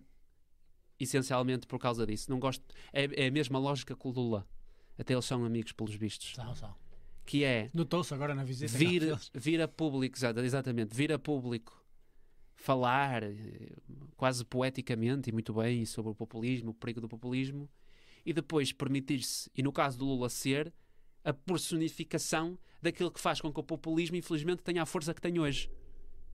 E o Marcelo fecha os olhos a esses comportamentos. Fecha os olhos a a esses comportamentos que criam o descontentamento. E, e, e, acabávamos por aqui, então, no que me toca a mim. Não sei se o pessoal tem perguntas. Não, e, isso é isso pá, é. e os, os parabéns da minha parte, porque sabendo do teu contexto, que és um jovem associado ao PSD, à Juventude Social Democrata, para a malta que não sabe, o Marcelo É, tem, é um tem as suas do origens e, e- e é bom ver autocrítica. Claro. e- não, e, Autocrítica. e para ser muito claro, eu tenho uma relação de amor-ódio com ele muito grande, porque eu gosto da pessoa, da personalidade, acho piada e, e- e- acho piada e não, e achei importante o trabalho que ele fez de aproximação do poder político à população, estar em todo lado. Ri-me muito com o que ele fez lá no Brasil. A questão de, reunir com. De, de- de- ok, o Bolsonaro não quer reunir comigo, pronto, vou ali à praia dar um mergulho. Teve- tem piada, eu gosto da personalidade. Claro, sim, sim. Só que depois, em, em termos políticos, ele, para mim, conduziu a, a presidência da República a uma re- irrelevância em termos de influência política que não merece e que não pode ser. Porque o Presidente da República tem de, então, especialmente no contexto de maioria absoluta, é o único pêndulo que pode fazer força contra a influência do governo e meter o, o governo no lugar. É isso que eu ia dizer. É isso que eu ia dizer. Com tantos escândalos, com tanta coisa acontecendo, uma possível solução seria uma, uma atuação mais forte de um presidente. Eu não digo, porque, por exemplo, eu, eu, a, a ele foi ele que disse, a malta diz-me que, ele, que isso não é verdade, que ele não defende o governo, porque ele até dissolveu o, o governo. O que ele fez ao dissolver o governo Mas foi dar a maior hipótese. prenda É. de sempre ao Costa. E ele não tinha hipótese, então se o orçamento não passa, se, se- se- se não há possibilidade de continuar a governar, Exatamente. ele não dissolveu, ele Quando- não tomou uma quando o decisão. primeiro-ministro- Ele foi obrigado a dissolver o governo. E quando, e quando o Primeiro-Ministro várias vezes fechou as portas a outras hipóteses de negociar o orçamento com outros partidos, como ao PSD, Basicamente fez-lhe um favor. por exemplo, fez-lhe um favor. Ah, Isso, até, até a dissolução do governo foi um favor. E, e o pessoal pode não ter visto como eu na altura, mas em termos eh, agora de, de big picture, dá para ver muito bem que foi um favor enorme e que até se calhar já estavam a contar com, aquilo- com este, com, com este resultado nas eleições deste ano em janeiro. E, e, portanto, lá está. e, eh, eu, é uma relação de amor- amor-ódio, porque levou a presidência um bocado à irrelevância política, em termos de influência política, até em termos de causas que o Presidente da República podia liderar, como por exemplo uma que ele queria, que era a erradicação dos sem-abrigos, que esqueceu, meteu na gaveta completamente, porque o governo não quer saber Sim. e ao mesmo tempo teve um papel muito importante na aproximação dos portugueses da presidência, de estar na rua, de aparecer, de estar presente. Sim, E- mas sabes e que é isso que ganha não- eleições, não é? Sim, é exatamente. esse contexto de popularidade, não é? Esse Sim, é o sim. contexto. Mas que é necessário. Inclusive, Claro. é, inclusive É inevitável, vá. Não é inevitável, porque há outros que não fizeram e depois deu É. a asneira que deu. Mas nós tivemos inclusive outros na- presidentes da República no passado que, por muito menos, pressionariam a uma demissão imediata de Sim, ministro. sim, sim, sim. Sim. Por muito menos, pressionariam uma demissão O- imediata de E ministro. aí, passando assim para falar do que se diz na roda dos brasileiros, por exemplo, do, do presidente, é uma pessoa muito simpática, o pessoal gosta dele, muito por conta dessa personalidade, ele tá sempre tirando todo selfies, lado, sem camisa, na praia e tal. E é o que ele tá falando, é esse que ganha voto. Dando um resumo aqui pra malta do Brasil, que a gente tá falando do presidente, às vezes também pode confundir a malta. Pô, mas o presidente não manda lá? Não, e assim, em, em suma, aqui quem manda é o primeiro-ministro, né? Junto com os partidos que estão ali junto com o primeiro-ministro. O presidente tem alguns poderes, e inclusive uma na crítica do, do Gaspar é que poderia ser o contrapeso de tudo que está acontecendo, escândalo O após presidente, escândalo. o presidente pode usar a sua influência de enquanto figura para criticar publicamente o governo, mas tem poderes concretos, como por Claro que exemplo o de vetar leis, ou seja, o Parlamento, todas as leis que o Parlamento aprova têm de ter a assinatura do Presidente da República. Então, tem poderes. Presidente, exatamente, Muito, muito. tem, tem poder, só que geralmente, até por uma questão de respeito democrático, o Presidente da República promulga quase todas as leis que passam por ele. Há questões que depois sup- depende do Presidente da República, em que ele até pode ter dito em campanha, não, se o Parlamento me der uma lei sobre, por exemplo, no caso do Marcelo, a eutanásia, provavelmente eu vou votá-la porque eu sou contra a eutanásia. Ok, entendi. E é o que tem feito. Não há Então, eutanásia em. Portugal por causa do Marcelo, Marcelo. Rebelo Sousa. Uhum. Não há regionalização em Portugal. A descentralização concreta do poder político central, do poder concentrado em Lisboa, por causa do Marcelo. Sim. E, Não sabia disso. E, e É são, coi- são coisas muitíssimo importantes para o futuro do país e que ele a mete na gaveta enquanto for Presidente da República. Mas fica aí uma crítica que eu acho que é bem-vinda, porque as pessoas aqui têm muita resistência a falar de uma pessoa tão popular. Sim, sim. E têm muita resistência, principalmente a criticá-lo. Não, isso não me interessa. mas- E eu acho que, eu acho que isso é. Nem isso aqui é- Zoga, a gente eu quer acho que falar. nós aqui também somos um bocado contra a corrente, fazendo aqui cópia ao, ao observador. Então é, é bom ver isso. Olha, E- o, mas somos contra a corrente com juízo, pelo menos eu. o- pronto, fica só do teu lado o juízo que deste lado não há, pelo menos da minha parte. Emanuel Douglas, acho que é a primeira vez que está a comentar. Emanuel, um grande Obrigado, abraço. Ele diz: fora Bolsonaro, Lula 13, aqui a Boa. deixar o seu apoio. Iremos ver né, quando forem as eleições. O Guilherme Arruda diz assim: acho, acho que já tinha comentado antes? Não, acho que não. Não, não, acho que não. não. Guilhermão sempre comenta com a gente É, aí. tá a é. dizer, já estava com saudades desse bate-papo, muita informação de qualidade, gostoso de ver esse rapaz, a referir-se a ti, falar muito coerente. Já vi outros cortes com ele e gostei bastante. Eh, Ele diz também aqui: eh, Bolsonaro com fé em Jesus, em Jesus Cristo para continuar a dar jeito no Brasil. É. Ah, O que esta ligação à religião, não é? Guilherme começou a assistir a gente no Brasil, acho que de Pernambuco, Recife, é, Recife, Pernambuco, e tá, cá- tá cá em Portugal também. É Mas- isso, Guilherme, tem que ficar Olha, no eu, eu acho que ele tá em Lisboa, eu acho. Hum, Escreve aí onde, onde tu tá, Guilherme. Quando tiver o TGV, chega cá uma hora e 15. a Laila já diz: muito bom, gente. Laila, obrigado desde o início ao fim aqui connosco. O TGV é da gente pro Zuga. Tanto convidado que a gente tem em Lisboa que não consegue vir. Vem para aqui. Uma hora e Uma hora e 15, 15 uma hora ele e tava 15. aqui, é isso. é. Ah, mas tivemos que esperar mais 20 anos por ele, vai ser complicado. O, o Pedro Barbosa diz aqui: posso dar-me ao luxo de não ter votado no Costa para este primeiro mandato? Posso dar uma luxo? É, não é Posso, luxo. posso não dar-me não é? luxo de Ah, não ter sim. votado. O é. partido em que votei tem apenas um deputado, mas suficiente para falar de termos relevantes. Então, Livre. ou é O o livre, livre, é. ou é o. Não deve ser o PAN de certeza absoluta. É, não, pode ser que seja, uma pessoa nunca sabe, né? Ah, M- Maria Brule- a Maria deixou aqui um superchat para nós. Pá, um grande abraço para ti, obrigado Maria. O que, E que ela também deixou pra comenta, gente? Um cafezinho e um pastel de nata para vocês, se chegar. Continuem chega. com o vosso o trabalho, precisamos de jovens como vocês. Abraço. Obrigado, Maria. Maria, um grande abraço por estás aqui desde o início ao fim, pá. O que, que ela mandou pra gente que quer ser HF? Não faço ideia.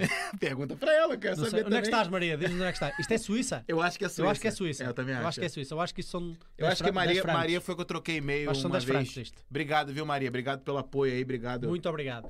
O Tanur manda aqui top sucesso para nós. O Tanur que também está sempre connosco. Tá sempre o com a Guilherme, gente. Estou aqui em Braga, diz ele. Porra, Ih, não tá está em Lisboa. Braga, pô. Então Está vem aqui ao aqui, lado. vem aqui. Guilherme. E o Pedro aqui a confirmar não é o como tu disseste.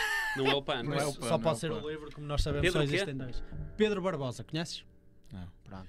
Pedro, eu acho que foi a primeira vez que o Pedro, o Pedro Barbosa, eu não me lembro do Pedro Não Barbosa também, comentar tanto. também não. Pedro, obrigado por, Obrigado. por comentares, que ele foi bastante participativo aqui. Muita malta- muitas discussões. Muita malta comentando, malta. 85, 90% do público do Zuga não é inscrito no canal. Isso. A gente pede pra dar aquela força, se inscrever no canal agora. Para aí. Se inscreve o no Gaspar vai canal. voltar cá mais vezes. Vai, agora vai estar aqui direto. Curte também, tem bastante like aqui. A gente sempre teve aí pra mais de 40 pessoas é, assistindo a gente. Muitíssimo obrigado. Malta que às vezes fica caladinha também, não comenta nada. Obrigado por você participar. E você também que tá assistindo depois aí, deixe seus comentários aqui. É sempre bom criar essa, essa discussão. Também pedir pro Gaspar tá sempre olhando os vídeos e comentando ali se ele puder. E muitíssimo E é isso. obrigado, Gaspar, mais uma vez. Meu amigo, produtor ali, obrigado também. Qual, qual é o nome dele? João. Grande, ma- bom, é um Manda- nome, um, abra... nome um aplauso ao? João, um aplauso ao João, Um é o nome dificílimo de aqui em. Portugal, João. Obrigado, João, pelo Joões, apoio, valeu mesmo. Gaspar, obrigado. É só o começo aí de muitos. Agora vamos tentar fazer em uma hora. Ah, Sim, mas isto também foi as eleições do Brasil. duas. É, As eleições do Brasil foi logo uma hora e um quarto. Que é foi, Ah. foi por aí, né? que era para Ah. ser 20. Nem nos controlámos um Mas é, bocadinho. quando a conversa é boa. Não... É isso, é isso. É, mesmo. boa, Isso é o que importa. Malta, obrigado por estarem aqui Vou dar- connosco. vou- vou- tenho de arranjar uma última. Mas eu penso para o próximo podcast. Uma Tá última bom. frase para dizer. Tá bom. Tenho que pensar nisso. Olha, Ok. tem uma A frase. coisa já esteve mais longe de mudar. Pode ser esta. Né, Pode ser esta. É verdade, isso é verdade também. Tem aqui, o Nuno Salvaterra comentou de novo, nosso amigo, ele sempre fala no final, falava no final das reuniões, é despeço-me com amizade, né? Despeço-me com amizade. É, sempre falava, despeço é, Completa aí a frase, ô Salvaterra, que eu sempre já esqueço, mas é despeço-me com amizade e ficamos por aqui, mas tem mais comentários Ah, aí. ele diz tá? aqui, ele diz que aposta com o Marcelo, ele, na verdade é uma pergunta, mas é uma afirmação ao mesmo tempo que ele diz eh, o Marcelo dissolve o Parlamento nos próximos seis meses, apostas? Ah, diz ele assim, o Paulo Miranda, acho que foi a primeira vez que está a comentar a dizer Peraí, que peraí, peraí, deixa ele, depois responder a pergunta. Se ele dissolve o Parlamento, Ah. Marchão? Nos próximos seis meses, o que, que tu acha? Não, não sei se é nos próximos seis meses. Eu não faço futurologia. Agora, depende do porquê. Eu não, não, não será de certeza, porque a única forma que vejo disso acontecer é para eh, seguir o precedente histórico de o primeiro-ministro for para a União Europeia. É o mais É, a provável. única, é o único cenário que eu vejo do Parlamento ser dissolvido. Porque não estou a ver a, a querer deixar o país dependente da- das hostes do Partido Socialista para saber quem é que vai ser o sucessor do Costa. Porque vai dar a geneira de certeza absoluta. É, vai dar, Ou seja, ele dissolve-. Se ele, dissolve, se ele dissolve o Parlamento, dissolve só nessa condição, se o Costa for para fora. Que é provável. Olha, a Márcia Rosana também quis despedir-se de nós, nossa membro, o Filipe também, até já meus amigos. E Maria Eh, Borboleta diz confirmar quem é Franco Suíço. Suíço, muito obrigado, viu? E o Guilherme Arruda diz: vocês que não foram ao Café Celeste, nós fomos, Fomos sim, mas duas tava vezes, duas tava- vezes. É, duas vezes. Tava rolando um pagode lá dos brasileiros. culpa é do Brazucas não Braga. ia, não, ia, não ia ter como fazer o podcast na rua. O projeto ainda está vivo. Tá sim. A gente, inclusive, está tentando até vai fazer contato aí com a polícia para ter algo mais oficial, para não ter nenhum, nenhuma surpresa lá. Então a gente vai fazer do lado do Café Celeste, a gente tem autorização, mas também vai pedir lá autorização à polícia para também fazer de uma forma aí é, oficial e correta para não ter nenhuma surpresa durante a live. O Zuga na rua vai acontecer e o primeiro vai ser em Braga, do lado do Café Celeste. É esse mesmo. e tu vai estar lá então. É o mesmo, Guilherme ia lá. É. Encontramos-nos lá então, esqueci, Guilherme. é isso aí. Malta, agora um até já. Obrigado por terem estado aqui connosco. Não se esqueçam de antes de sair, subscrevam, deixem o like e partilhem com amigos, colegas, família, fa- fa- família, família etc. Camélias. Sigam-nos também no Instagram. Nós lá estamos sempre a postar aquilo que vão ser os próximos episódios. Às vezes interagimos convosco com perguntas e lá estão sempre a par daquilo que vão ser os próximos temas, episódios, convidados, etc. Por isso, malta, um grande abraço. Um até já. E Valeu. a coisa já esteve mais longe de mudar. É isso aí. Botar abraço. o cena